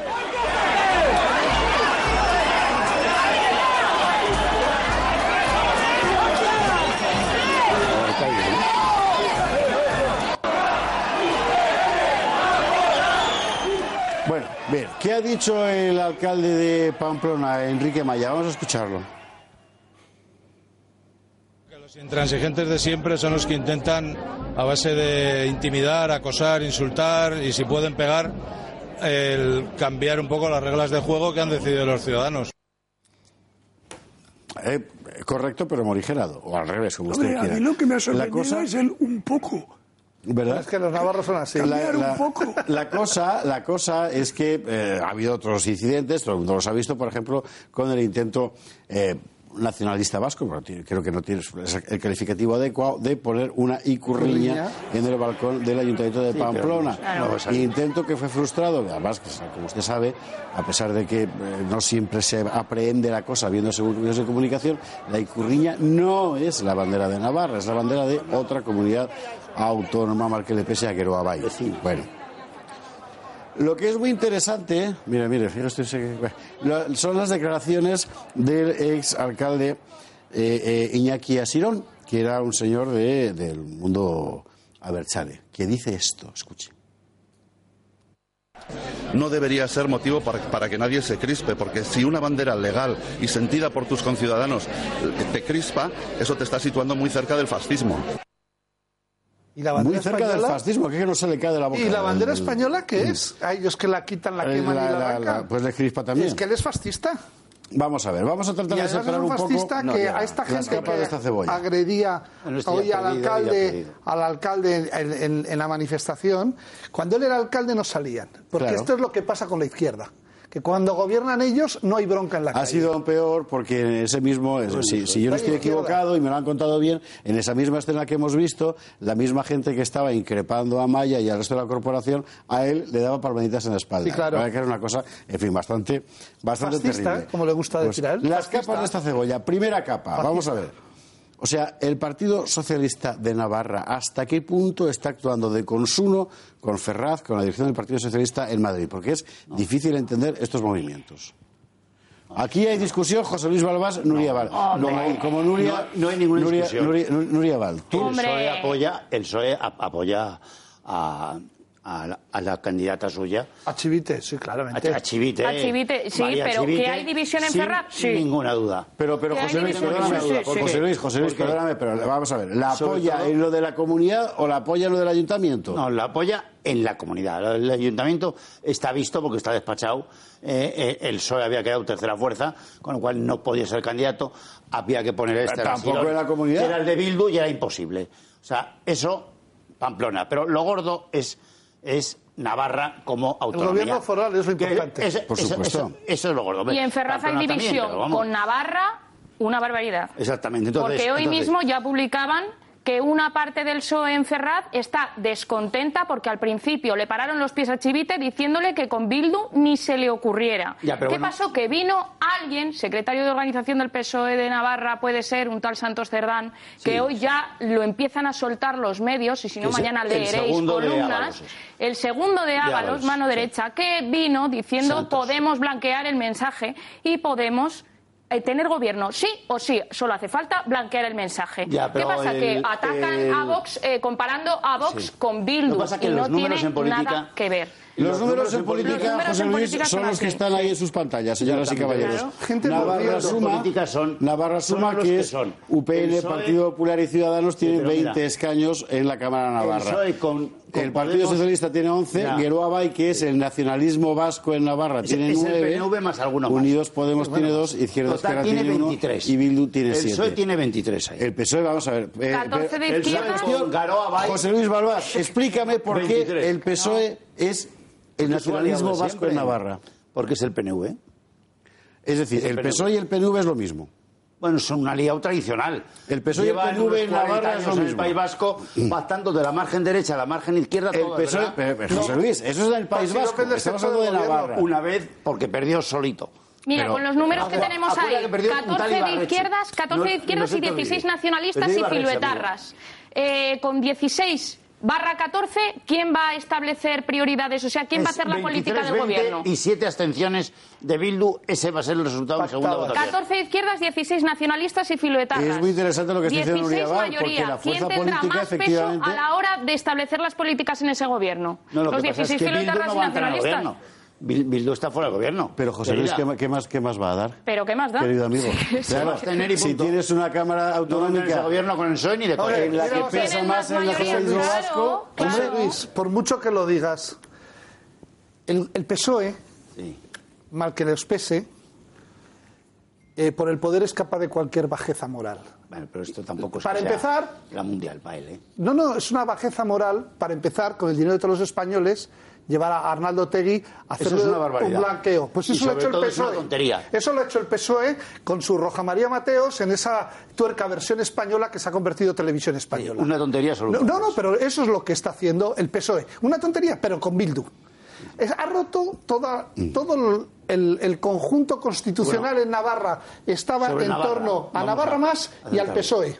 Que así se hizo en el ayuntamiento. Sí, pero- por, lo- por las dos abstenciones que puede necesitar Pedro Sánchez en el Congreso, Que no como dice. le además- sobran esas dos abstenciones. Como dice además. Arnaldo Tegui, Que no, que eso es una que tontería. están normalizadas las relaciones con el PSOE, cosa que nos creemos plenamente, empezando por Jesucito Eguiguren, por la cesión que se hizo a ETA, por, las, por la continuidad que sigue teniendo Zapatero de ese acercamiento acomplejado a, ese, a esa organización que mató a tantos socialistas y a los que se están... No, Zap- Zapatero ETA sí. Se, Sí, sí, no, no, pero aquí, ah, perdona, y aquí sigue En el Otegi PSOE es blanqueado insignificante Zapatero por hoy. toda la izquierda y por todos los medios afines al PSOE. que lo Zapatero están el PSOE es insignificante, vamos. Entonces, perdona, del elemento No, ese. no, pero si es que me da igual. Hoy, tu partido es el que está blanqueando a Otegui. Hoy No, tu eso- partido es el que está Ha negociando y pactando con, y está, con tampoco- Hoy tu partido es el que está entregando Navarra a los nacionalistas no, no, vascos. Lo de Navarra es, tu partido. 23, Bueno. 20 y 7 abstenciones. Mira, por mucho que te empeñes en hacer numeritos con los números, los que números. pareces el jefe del bingo sacando números, la hay.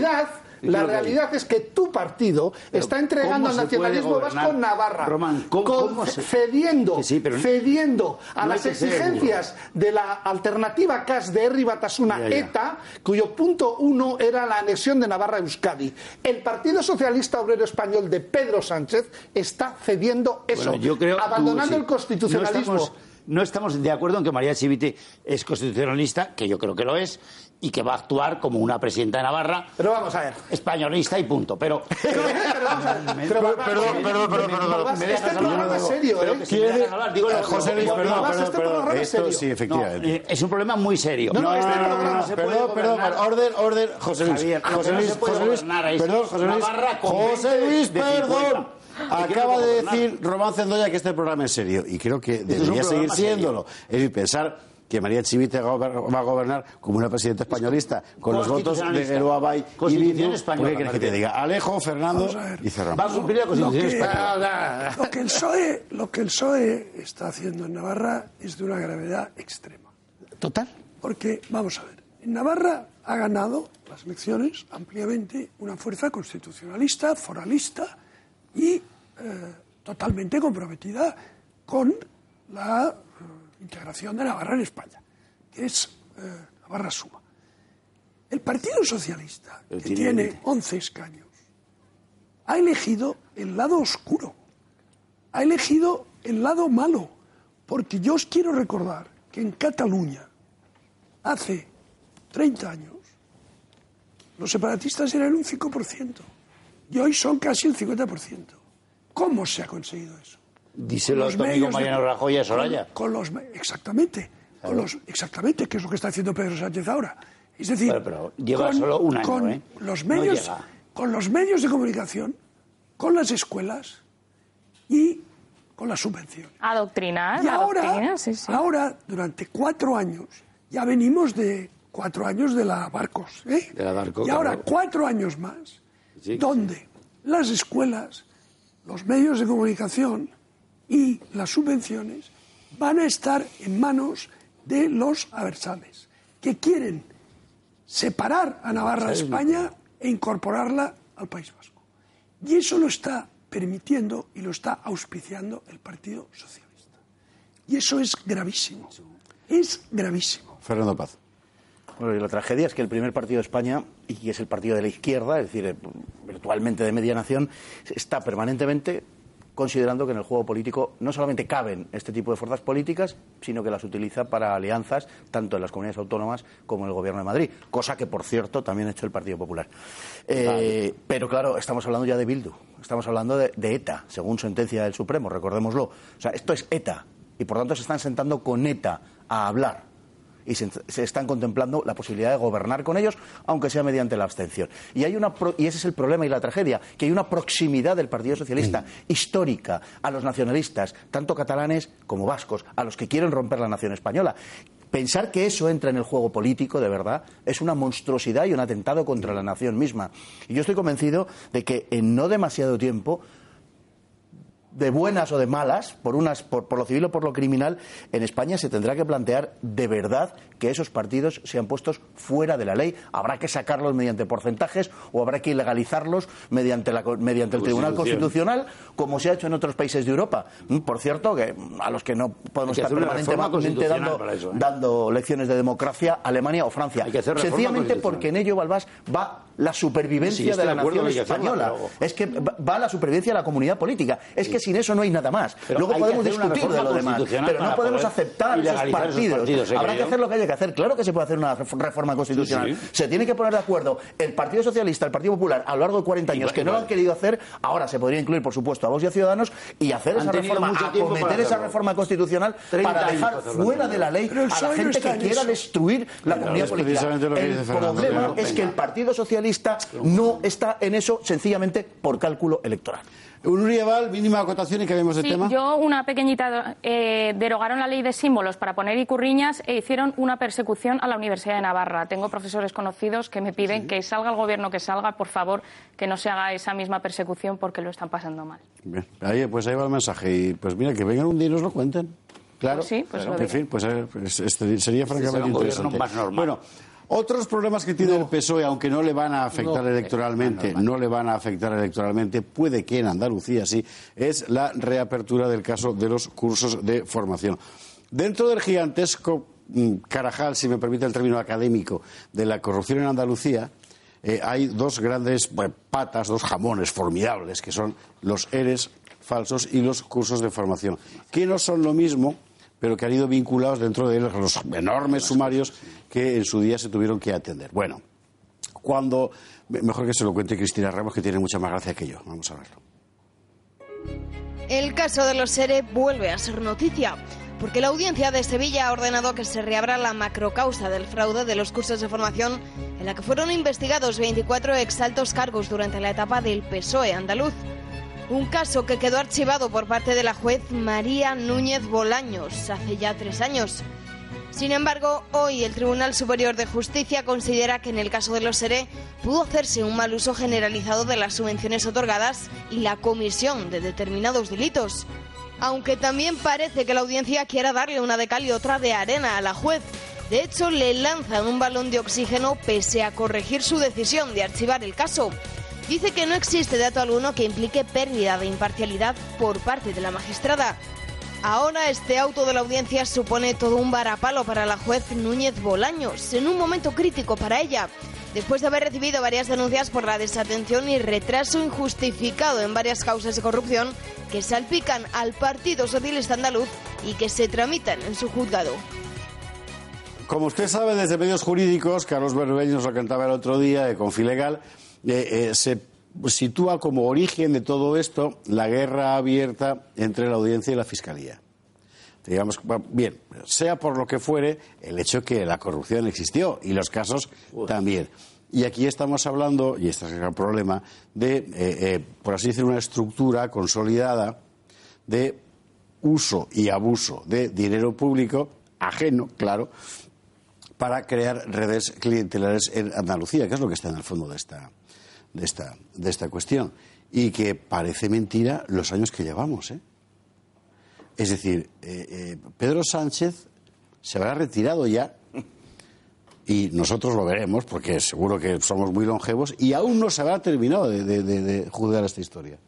Esto es uno de los casos más sangrantes de los ERE, sobre todo porque pone de relieve precisamente lo que tú dices, la existencia de una estructura clientelar que se ha convertido en un modus vivendi de, una, de una, casta política y, los aledaños y que es al final una expresión desbocada, pero una expresión en definitiva de lo, que, eh, de lo que han convertido al régimen eh, actual español. ¿no?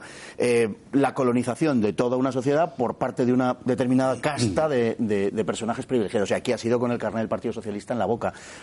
Parece que esto no tiene fin. Yo no efectivamente si nuestros nietos acabarán de ver esto, porque tienen tal cantidad de ramificaciones producto de la impunidad que ha habido durante tres décadas que mm, es posible que nos tiremos que nos tiremos aquí mucho tiempo. Esto no es una anécdota, sino que es la revelación de lo que constituye una estructura de poder clientelar de corte mm, tercermundista.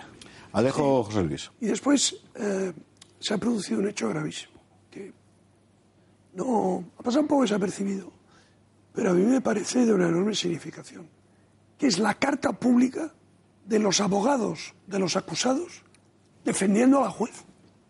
Esto es totalmente inaudito. Es decir, los abogados de los acusados por los ERE y sus múltiples causas derivadas, diez abogados, han publicado una carta, carta abierta, en defensa entusiasta de la juez eh, Bolaños. Así, ¿eh? claro, o sea, eso, eso pasa en el... No, no, no, escucha, eso inhabilita a la jueza... vamos a ver, eso pasa en el Reino Unido, eso pasa en el Reino Unido y la quitan de juez al día siguiente. ya está fuera, claro. Fuera. Entonces, yo creo que hay motivos más que sobrados, si no hay que ser un jurista experto para darse cuenta, que esta mujer, A, tiene que ser apartada del caso inmediatamente y en segundo lugar se le ha de abrir un expediente como un piano porque está obstaculizando, eh, eh, ella como juez está obstaculizando el desarrollo del caso. Entonces, eh. es un escándalo de proporciones inauditas. Y para que el fiscal anticorrupción haya llegado a tomar la posición que ha tomado, imaginaos, en, un mundo como es el de la justicia, donde siempre van con mucho cuidado entre ellos y tal, para que, para que haya hecho eso, imaginaos hasta qué punto esta, esta sujeta está colaborando con los presuntos delincuentes. O sea, es, una cosa absolutamente inaceptable. Y lo de la carta de los abogados ya es de aurora boreal, vamos. ¿Te imaginas? Manifestación en el Camp Nou de los jugadores del Barça a favor de un árbitro en concreto. en fin, no, hay para eso. Dinero público para, para, para sí, para, para los grupos políticos o para redes clientelares, que me da lo mismo, porque no deja de ser fondos para usos privados. Es decir, Absolutamente, sí. Son, son para sus usos políticos y controlar ellos, que No, después ha terminado para- perdiendo y para las juergas. eh, tanto en, en, eh, en- en la Junta de Andalucía, que no se lo pensaban ni ellos, contra un candidato casi, claro, para como llegaba allí vos, sacó 10, me parece. 12. 12. 12, 12 escaños, pues determinó la, la mayoría y punto, ¿no? Eh, entonces, claro, estas, estas redes que han estado ahí treinta y tantos años, lo más importante es que encima no han servido para nada. Han sido ineficientes en cuanto al empleo, a la educación para los andaluces, que ha sido un desastre. Hasta la sanidad ha ido a peor y a peor. La economía se ha quedado estancada siendo una de las joyas de toda Europa. Es que Andalucía es una de las joyas económicas que por razones históricas tiene, tiene unos recursos propios tremendos, no solo turísticos, agrícolas, marítimos, de logística. Tiene Tarifa y Cádiz, que si eso fuera inglés, no te digo lo que valdría Cádiz, ¿sabes? eh? Porque eso es la leche, lo que vale. Si le sumas pero- Huelva y Málaga, ya la torta eres, ¿sabes? eh? Entonces, eso vale porque la logística en el mundo, la logística, como Miami es Miami, pues es que es el Miami, es que eso es lo que es Cádiz. Entonces, lo está ahí, lo han dejado como que nada, caído, tal, ¿no? Entonces, es tremendo la mala gestión de Chávez y Griñán en Andalucía. Es que es para echarles de todos los lados, ¿sabes? Y además, que intenten tapar con la juez Núñez Bolaños toda esta corrupción de ERES, que no solo es ERES, es agencia de ideas, avales, formación, to- to- que no se puede. Las tramas de esto y del saqueo de las cajas de ahorros no se pueden parar, porque los españoles queremos saber y tenemos derecho a saber dónde está nuestra pasta. pues ¿eh? mira. ¿Dónde está nuestra pasta? El, el duopolio mediático se encarga de tapar todo esto, se preocupan por 100.000 euritos en cualquier ayuntamiento y no por mil millones en Andalucía. La gestión ha sido muy eficaz. Eh, 35 años de gobierno mantenido y algunos incluso se han hecho ricos. Y los hijos muy bien colocados. Muchos. Muchos se han hecho muy ricos. sí. ¿eh? Entonces, No- no lo entonces, dudes. entonces, eh, eh, este análisis de qué mal ha ido políticamente Andalucía, no, no. ¿Cómo ha Andalucía ha ido muy gobernado? mal. Y a Andalucía ha ido muy mal, eh, pero qué eh. bien le ha ido al PSOE de Andalucía y qué bien le han ido a unos cuantos dirigentes de Andalucía. Y lo más vergonzoso de todo es la politización de la justicia. Porque esa justicia va lenta, porque si tú haces carrera parando la justicia y torpedando la justicia o siendo cloaca del Estado como la ministra actual de Justicia en funciones, puedes llegar a ser ministra de Justicia con el PSOE. Ese es el problema. Que aquí sabemos todos cómo tienes que trabajar en la justicia para poder llegar a ser ministro con Pedro Sánchez o con cualquier dirigente hablando de cloacas, mira que bien me viene que saques el tema porque querría hablar de esto antes de meternos en el asunto del orgullo de perogrullo, al que iremos, por supuesto. Pero eh, a la cloaca, el cloacazo del fin de semana han sido los audios de Villarejo sobre la famosa Operación Cataluña. Es un tema que hay que explicar con cierta calma. Entonces, eh, no porque sea complejo, porque es muy fácil de entender, sino porque hay muchos estratos, por así decir. ¿no? Así que vamos por partes. Patricia Tenorio nos cuenta lo esencial de este asunto. Buscar información comprometedora de políticos nacionalistas catalanes. Ese era el objetivo de la operación. El motivo, tener controlado el desafío separatista. Nos remontamos a una fecha muy romántica, 14 de febrero, pero de 2017. Villarejo explica en unas grabaciones a las que ha tenido acceso la vanguardia a un socio suyo, Adrián de la Joya, que en los medios de comunicación ha salido que la entonces líder del PP en Cataluña, Alicia Sánchez Camacho, había impulsado dicha operación. Villarejo sostiene que Sánchez Camacho es un peón de María Dolores de Cospedal. Alicia en la coste, ¿sabes? A por la coste, a lo que yo ya les anticipé, ellos quieren presentar una imagen, me refiero a la pequeña de que el tema de Cataluña se ha estropeado porque la, la promovió la operación de Cataluña, ¿no?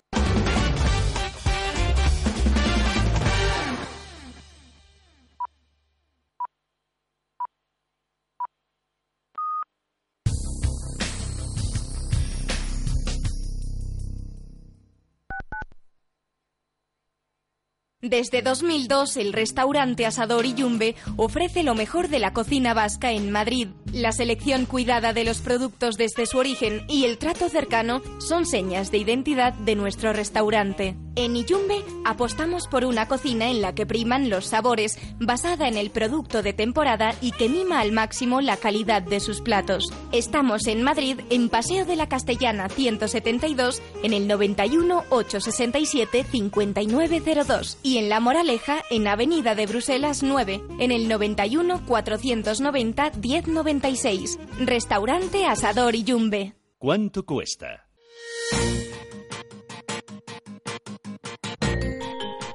Ir a la ópera en Viena puede costar entre 11 y 250 euros la entrada, siendo las más caras las que ocupan el centro del auditorio y los palcos centrales. Para los menores de 14 años, el precio por esta misma entrada es de solo 15 euros. El coste de cada puesta en escena de una ópera es independiente y depende en gran parte del nombre que figure como compositor de la obra. Pero euro arriba, euro abajo, lo que sí está claro es que si usted compra la entrada con la suficiente antelación y es de los que no le importa tener una visibilidad limitada desde los laterales, su bolsillo no va a sufrir en exceso y a cambio va a disfrutar de uno de los espectáculos musicales más emocionantes. Dicen que infinitos monos, en un tiempo infinito, serían capaces de escribir todas las obras de Shakespeare. Todavía no lo han conseguido. Invierte con sentido. Nunca con el corazón o la esperanza. Escucha Cierre de Mercados, de lunes a viernes, de tres y media a 7 de la tarde. Con Fernando La Tienda. Radio Intereconomía. Cierre de mercados, el espacio de bolsa y mucho más.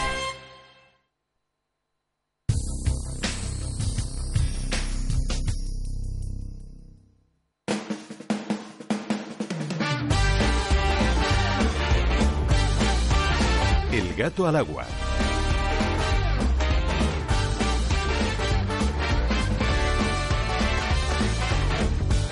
es, es, es muy lamentable, Alejo. Tú conoces muy bien esta historia. Sí, a ver, lo, lo, que, lo que llama mucho la atención es cómo dentro del Partido Popular coexistían una llamada Operación Cataluña, utilizando a Villarejo y sus cloacas para hacer aflorar la porquería de los eh, separatistas, y en paralelo la vicepresidenta del gobierno monta despacho en Barcelona para la Operación Diálogo.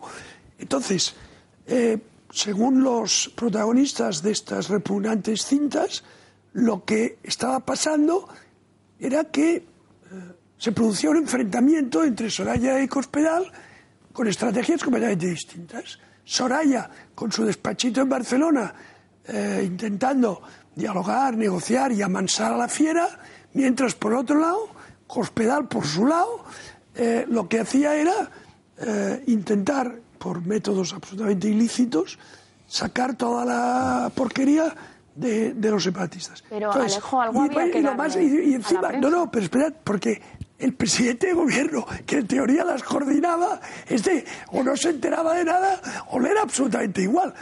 Que por cierto, esta historia demuestra una vez más que la pasividad de Rajoy era algo de aurora boreal, ¿no? Sí, salvo que eh, No es mala. Se lavaba las manos. Porque no, no, no se lavaba las manos. Dejaba que por lo civil o por lo penal le resolvieran los problemas. Y al final él decía eso de que es que gobernar es una cosa muy difícil. Muy difícil. Y lo que tenía era dos matándose entre ellas. Y él, mientras tanto, consintiendo, ojo, que actúen las cloacas del Estado, alguien se cree que no sabía. Y que Jorge Fernández Díaz, que hasta para ir al baño llama por el teléfono de gabinete, presidente, puede ir al baño, no se enteraba de todo lo que estaban haciendo. Y mientras tanto estaba más preocupado el presidente del gobierno de resolver vía Kitchen el problema de sus pruebas con el ministro del Interior, fondos reservados y policías que con el problema que había en Cataluña. Esa es la realidad de España y ese es el resultado de lo que ha dejado Mariano Rajoy. Fernando y José Luis con mucha rapidez. Pero la, la realidad es que el Estado tiene los resortes suficientes como para sacar esto adelante sin tener que recurrir a estas cosas, en primer lugar. Y en segundo lugar, dejándolo, bueno, o, o enmarcándolo dentro de una lucha de poder absolutamente caimita y miserable dentro del Partido Popular, que al final se hace, pues otra vez, a costa de la nación española. Yo creo, francamente, que minusvaloramos el impacto de los tontos en la, en la historia Yo universal. he dicho lo mismo y hay un libro de Carlos María Chipolla sobre ese asunto. El de la estupidez, ¿verdad? ahí estamos. El de la estupidez. ¿Y cuánta falta celebrarlo en España, de verdad? Lo que pasa es que el daño, el daño que nos han hecho, eh, sobre todo entre el 2014 y 2017, que son entre el 9 de noviembre el, el primer referéndum de, de Rajoy que se le hace Artur Mas y el segundo que se le hace el, el Puigdemont, el tonto este, el Puigdemont, el 1 de octubre del 17. Ahí son tres años tremendos de no hacer nada, de gastar un montón de dinero financieramente en Cataluña, más de 65.000 millones, y, perder un prestigio internacional, una potencia eh, política en Europa, en, en las finanzas, eh, la crisis empeorarse, porque se empeoró, es decir, que eso, eso, eso está clarísimo, con esa mala situación de Cataluña, por una dejación del gobierno de Rajoy tremenda.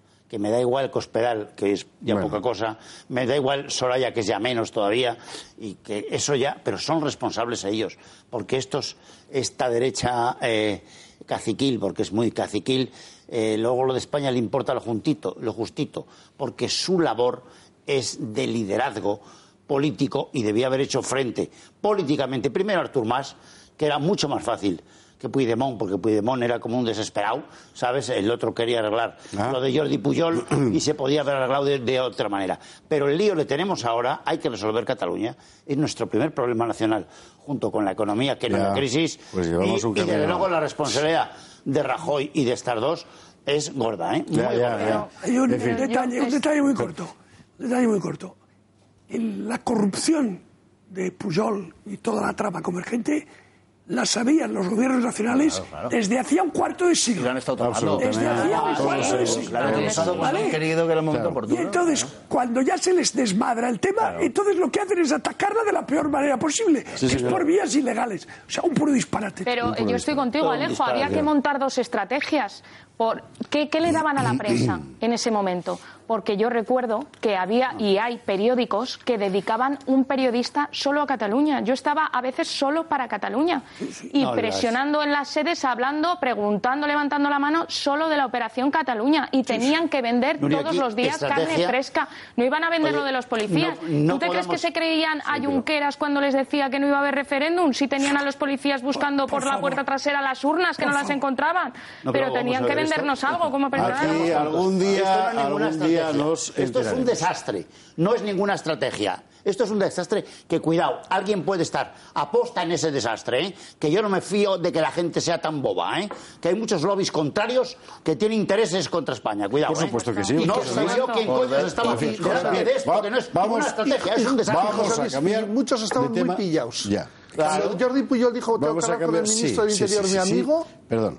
estaba dando una clave. Bien. ¿Han visto ustedes hace un instante, han visto ¿quién ustedes de? José Luis, perdóname, José Luis, perdóname. Han visto ustedes hace un instante a Samuel Vázquez, portavoz de la plataforma Policía para un siglo XXI.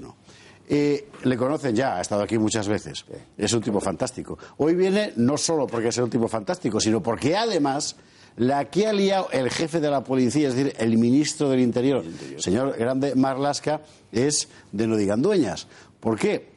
Por esto que hizo el día del orgullo gay de señalar, yo imagino que sin querer, estoy dispuesto a concedérselo, a ciudadanos como el enemigo eh, para que la muchedumbre LGTBI del día del orgullo eh, se fuera contra ellos. Hay liada una enorme. Insisto, lo he dicho al principio, Aquí no vamos a hablar de la homosexualidad. Para la homosexualidad pues es una orientación sexual. Eh, Ese, ese- ese asunto nos interesa solo relativamente. Hay otros programas y otras cadenas para hacerlo.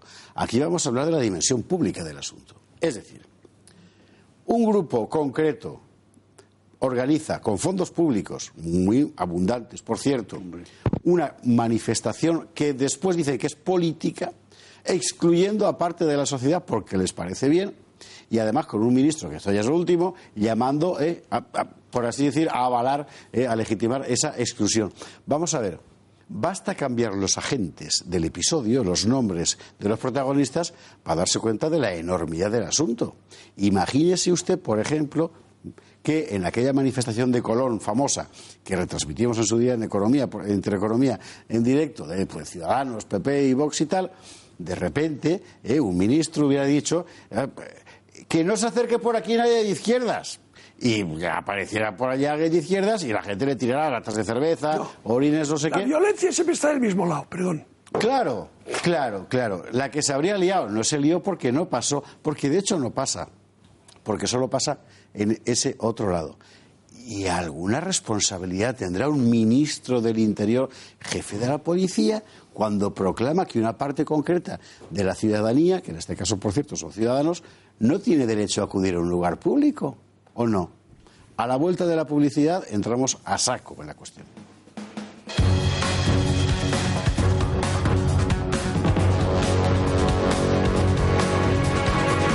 Pactar con quien de una forma obscena trata de limitar derechos humanos, derechos LGTBI, si alguien entiende que eso no tiene que tener una consecuencia en un sentido o en otro,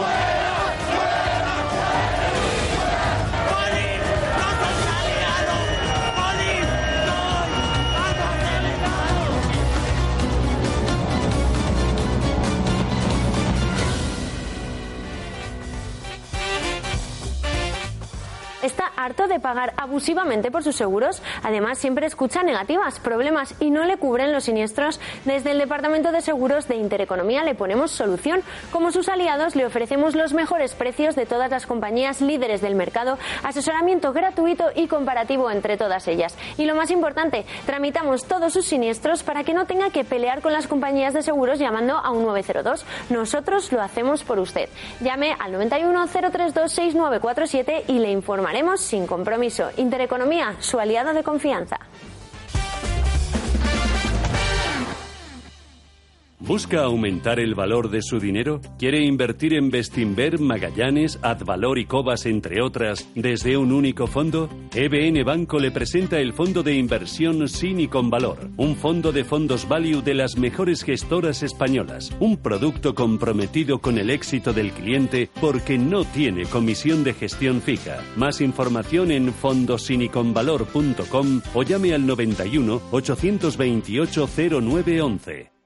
¿Quieres ganar tiempo y despedirte de los atascos? Peugeot Metrópolis es el tres ruedas más seguro y tecnológico del mercado con su frenada ABS, alumbrado diurno, sistema antivuelco y su práctica Smart Key. Ahora disponible por tan solo 199 euros al mes durante 36 meses y con todo incluido. Matrícula, primer año de seguro a terceros y financiación al 0% TAE. Consulta condiciones en peugeot-motocicles.es. Peugeot Motocicle. Reshape your city life. Mercado de divisas, la actualidad del euro, el dólar, la libra y todo el mercado forex. Un programa presentado por Raúl Castillo. Elige tu propio camino en el mundo de la inversión. Mercado de divisas, los miércoles en Radio Intereconomía de dos y media a tres y media de la tarde. Los mercados financieros, las bolsas más importantes, la información más clara, más precisa. Esto es Intereconomía.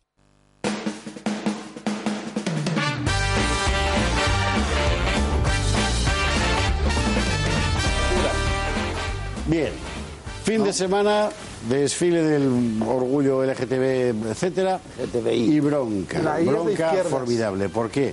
Pues porque hay una gran cantidad de dinero público, pero es una gran cantidad, por cierto, cuentas bastante opacas, todo se ha dicho, lo denuncia todo el mundo, también dentro de las asociaciones de activistas eh, homosexuales, y que se resolvió en unas manifestaciones de exclusión civil, por razones políticas, sencillamente intolerables. Bueno, por partes, por partes. Vamos a ver cómo nos resume Miguel Gutiérrez lo que ocurrió.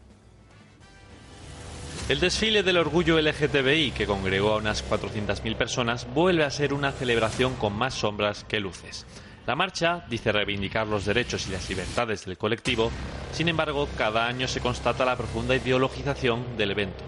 Sin ir más lejos, las entidades organizadoras, COGAM y FE LGTB, vetaron a partidos como PP, Ciudadanos y Vox. De hecho, este era el objetivo del desfile para una de las organizadoras. Necesitamos parar a la ultraderecha que ha entrado en las instituciones. Y por eso, cuando lleguemos a Cibeles, no nos colocaremos como tradicionalmente hemos hecho, sino que nos estaremos de frente al ayuntamiento, como el muro de contención La exclusión de partidos no afines ideológicamente no se quedó en un simple veto. Ciudadanos decidió participar en la marcha y los manifestantes no dudaron en agredirles, insultarles y echarles. Sorprendentemente, el scratch a Ciudadanos no fue condenado por la izquierda. Para fue justificado por el ministro del Interior. Pactar con quien de una forma descarada, yo voy a decir incluso obscena, trata de limitar derechos humanos, derechos LGTBI, si alguien entiende que eso no tiene que tener una consecuencia en un sentido o en otro. El Partido Popular y Ciudadanos tienen muy claro quién es el culpable de la violencia y piden dimisiones. Dimita, porque es usted un irresponsable.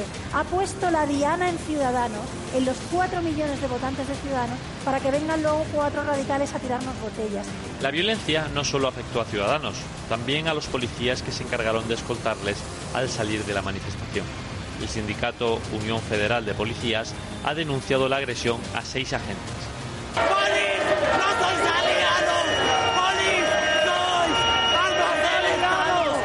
La violencia no ha sido lo único que nos ha dejado el orgullo, también ha dejado esto, toneladas de basura en plena calle.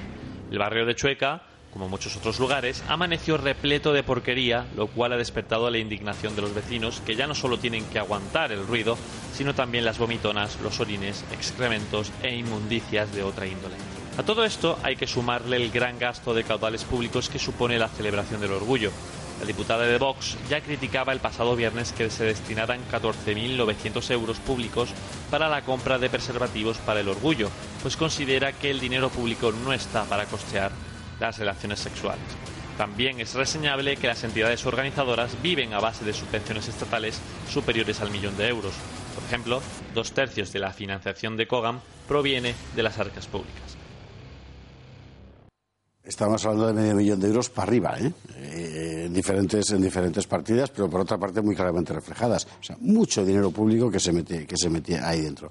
Pero bueno, eh, todo lo que ocurrió con estas imprecaciones y ataques físicos contra gente de Ciudadanos ha tenido muchas reacciones. Por ejemplo, el movimiento contra la intolerancia esta vez sí ha señalado a la ultraizquierda homosexualista, llamémoslo usted así. Vamos a verlo. Movimiento contra la Intolerancia condena los incidentes de odio agresivos cometidos por minorías radicalizadas contra ciudadanos durante la Semana del Orgullo y pide la erradicación de estas conductas.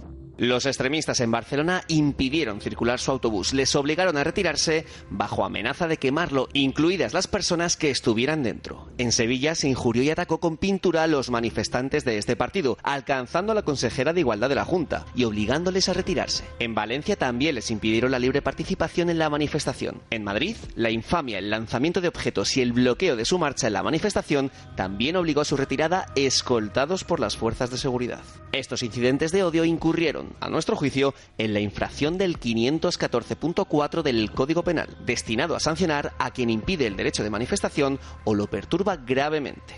El orgullo siempre ha sido expresión de tolerancia transversal e incluyente y aunque es lícito criticar, disentir, manifestar opinión, incluso gritando, no lo es dañar dignidad y derechos porque entra en el terreno de lo ilícito. La libertad de expresión no es libertad de agresión interesante movimiento contra la intolerancia, que al final es, eh, no deja de haber una cierta justificación, ¿no? La minoría radicalizada, justificación no evidentemente de los agresores, sino del contexto. Es una deriva un poco peligrosa. Bueno, eh, ¿han visto ustedes todo lo que le pasó a Ciudadanos en diferentes manifestaciones de este carácter? A pesar de lo cual, Ciudadanos insiste en que el orgullo son ellos y que ellos van a seguir yendo. Bueno, Rivera lo ha dicho, vamos a verlo. Este fin de semana hemos visto unas imágenes intolerables en democracia. Hemos visto a unos radicales agrediendo y acosando a los simpatizantes de Ciudadanos el Día del Orgullo. El que tenía que ser el Día de la Libertad, el Día de la Igualdad, el Día de la Convivencia, lo han convertido en el Día de los Radicales. No es noticia ya, desgraciadamente, que haya radicales en España, pero sí es noticia que un ministro de Interior alente a los radicales, justifique la violencia y no proteja a las víctimas. Señor Marlasca, comparezca inmediatamente en el Congreso. Señor Sánchez, la calle es de todos. Así que espero que los ministros de mi país, espero que el presidente de mi país lo que haga es defender a los que defendemos la libertad, lo que haga es permitir que ejerzamos nuestras libertades y no perseguir ni señalar a aquellos que discrepan de sus ideas políticas. Y mal que le pese a algunos, volveremos el año que viene y vamos a estar siempre, porque este es el partido de la libertad, es el partido de la igualdad y sobre todo es el partido de los valientes. ¿Estaba no? Albert Rivera ha cuidado mucho la escenografía de este comunicado, lo ha hecho, si podemos ver la imagen congelada, eh, repare usted en el abanico que tiene a sus espaldas Albert Rivera. Ha puesto un abanico eh, más pequeño que los de lo comía, pero en abanico en cualquier caso, donde pone Ciudadanos sobre el fondo de la bandera Eloy, la bandera arcoíris. Ah, Escenografía LGTB, eh, muy cuidada en Ciudadanos, que bueno, insisten en ir ahí y que, y que, pues, ellos sabrán lo que hacen. Que esa escenografía, tengo Bueno. que recordar un pelín, que Esta también os acordáis en la manifestación de los tres, Albert Rivera con las banderas arcoíris Sí, detrás, sí, que se puso a Sí, dar el sí. discurso. Sí, claro. Es lo mismo, ¿eh? Perdonadme, pero... En fin. pero... Bueno, ¿y qué ha pasado por medio? preparado. Pues por medio aparece la policía diciendo, oiga, o sea, que nos han pegado a nosotros y el jefe, o sea, el ministro dice algo así como que eh, algo habrán hecho. Samuel Vázquez, muy buenas noches. Encantado, como siempre. Samuel Vázquez, plataforma de una policía para el siglo XXI, que además ha venido ataviado con el color corporativo del gato al agua, cosa que le agradezco infinito. Vamos a ponernos todos polos así, sobre todo Balbás. Bueno, vamos a ver. O sea, va- vamos a, a- a lo serio. Realmente sí es un poco quedarse, ¿cómo decir? Eh, eh, al pairo, ¿no? Para los policías, quiero decir. A ver, nosotros desde nuestra asociación hemos pedido la dimisión del ministro, lo consideramos inaceptable. El ministro no puede ser un ultra. Sobre todo, esto se aprende en la Academia de Policía, a la que él nunca ha ido, porque se, nos suelen poner a jueces de ministros del Interior. Eh, lo que no puede ser nunca el ministro del Interior ni ningún policía es juez y parte, y él se ha convertido en juez y en parte, además lanzando un veredicto horrendo, ¿no? Un veredicto horrendo. Eh, nosotros creemos que es un pasito atrás en la democracia. Siempre se solía decir esto de que somos una democracia muy joven y por eso cometemos errores, pero bueno, ya esto cada vez habrá que decirlo menos porque vamos creciendo. Franco se eh, murió al mes de nacer yo y tengo 43 años ya. Yo no puedo apelar a mis errores en la vida, a mi juventud, eso ya no sirve, ¿no? Entonces, permitir de antemano que una asociación que discrimina por razón eh, ideológica que está prohibido por la Declaración Universal de Derechos Humanos y por la Constitución Española, si mi asociación mañana pide, no, hay que pedir permiso, hay que informar, si mañana informa a la Delegación de Gobierno de Madrid de que queremos manifestarnos en favor de la libertad por el centro de Madrid y dentro del pliego ponemos que no aceptamos a votantes de, o dirigentes de Podemos o de PSOE, me van a denegar la manifestación. Eso fue lo primero que tuvo que hacer el ministro llamando a su delegado del Gobierno en Madrid, porque en el siglo XXI es inaceptable que todavía las calles, en un país tan tolerante como España, donde a un homosexual ya no le piden el carné en ningún sitio, ni en el Bernabéu, ni en un bar, ni en, ni en el- en un museo, en ningún sitio, en el Día del Orgullo Gay pedían los carnés. ¿A quién ha votado usted para ver si puede usted entrar o no? ¿Usted a quién ha votado a este? Entonces usted no es un homosexual de raza aria. Usted no. Usted a este, entonces usted sí. Esto es inaceptable. El dispositivo policial, ¿cómo, cómo, cómo fue? Porque ha habido mucha, en fin, polémica sobre el asunto. En el fondo no deja de ser una polémica secundaria. Lo importante es lo que acabas de contar, pero vamos. Para nuestra plataforma es primaria porque nosotros abogamos por un modelo, un cambio total del modelo policial. Con el, el cambio que se produjo en Estados Unidos en los años 90, que es el que nosotros proponemos, no habría pasado esto. Los mandos no habrían estado igual de politizados que están hoy. El dispositivo, no hace falta entrar en datos de, cuán- de cuántos policías había, dónde estaban colocados, no. Esto no es una cosa que te coja por sorpresa y puedas aceptar el mal menor. Sacamos a los de Ciudadanos, nos cogió por sorpresa y para evitar una, eh, un episodios de violencia decidimos sacarlos a ellos. No, no. Esto venía anunciado desde hace semanas. Ya habían dicho que no los iban a dejar entrar y ellos ya habían dicho que iban a entrar. Luego la violencia era evidente que se iba a producir y el dispositivo debió estar encuadrado para que los que salieran de aquella manifestación fueran los violentos que son los que perturban la tranquilidad, no las víctimas de los violentos, que fue a los que sacamos. El dispositivo era tan malo que eh, cuando ya llevaban 5 o 10 minutos arrojándoles de todo, cuatro policías de la Brigada de Información que van de paisano y nunca se deben identificar porque están para otras cosas, están para ver quién genera violencia, quién es el líder de aquí y de allá. Cuatro policías, ¿cómo lo verían? Que decidieron dar un paso al frente y llamar a dos compañeros que estaban un poco más lejos y seis policías fueron los primeros que encapsularon, seis policías de la Brigada de Información encapsularon y fueron agredidos a los de Ciudadanos hasta que llegó la UIP, la UPR y bueno, los antidisturbios. ¿Pero dónde estaban? Muy lejos entonces. Según cuentan, hoy ha habido alguna, algún ya, alguna declaración en, algún periódico, alguna periodista, creo que María Jamardo ha dicho algo parecido, solo había dos grupos en lo que es el meollo, porque no había, digamos, un dispositivo doblado, o los eh, agentes de antidisturbios que normalmente participan en estos dispositivos están centrados allí donde puede haber un problema. Esto no se valoró, digamos, se valoró como se valora todos los años, que es una gran manifestación con mucha gente, Sí, sí, claro. pero no se valoró en concreto que podía haber en un punto determinado algo que todo el mundo pensaba que podía haber, que es justo alrededor de los de Ciudadanos. Y entonces, esto lo han dicho compañeros, eh, se tardó bastante en llegar al lugar. Pero no por culpa de los policías, por culpa de quien dirige el dispositivo. Y ante esta tardanza, cuatro policías, que luego fueron seis de la Brigada de Información, que nunca deben eh, significarse como policías, decidieron hacer lo que tienen que hacer los antidisturbios, que es encapsular a los diputados de Ciudadanos. Fueron agredidos, por cierto. Samuel Vázquez, que muchísimas gracias, que muy buenas noches. Gracias. Samuel Vázquez, Plataforma Policía para el siglo XXI. Bueno, testimonio más directo de lo que ocurrió en materia de seguridad no puede haber. Nos vamos a la publi, a la vuelta, el cierre, la contraportada, el último comentario de cada uno de nuestros contertulios. Hasta ahora mismo.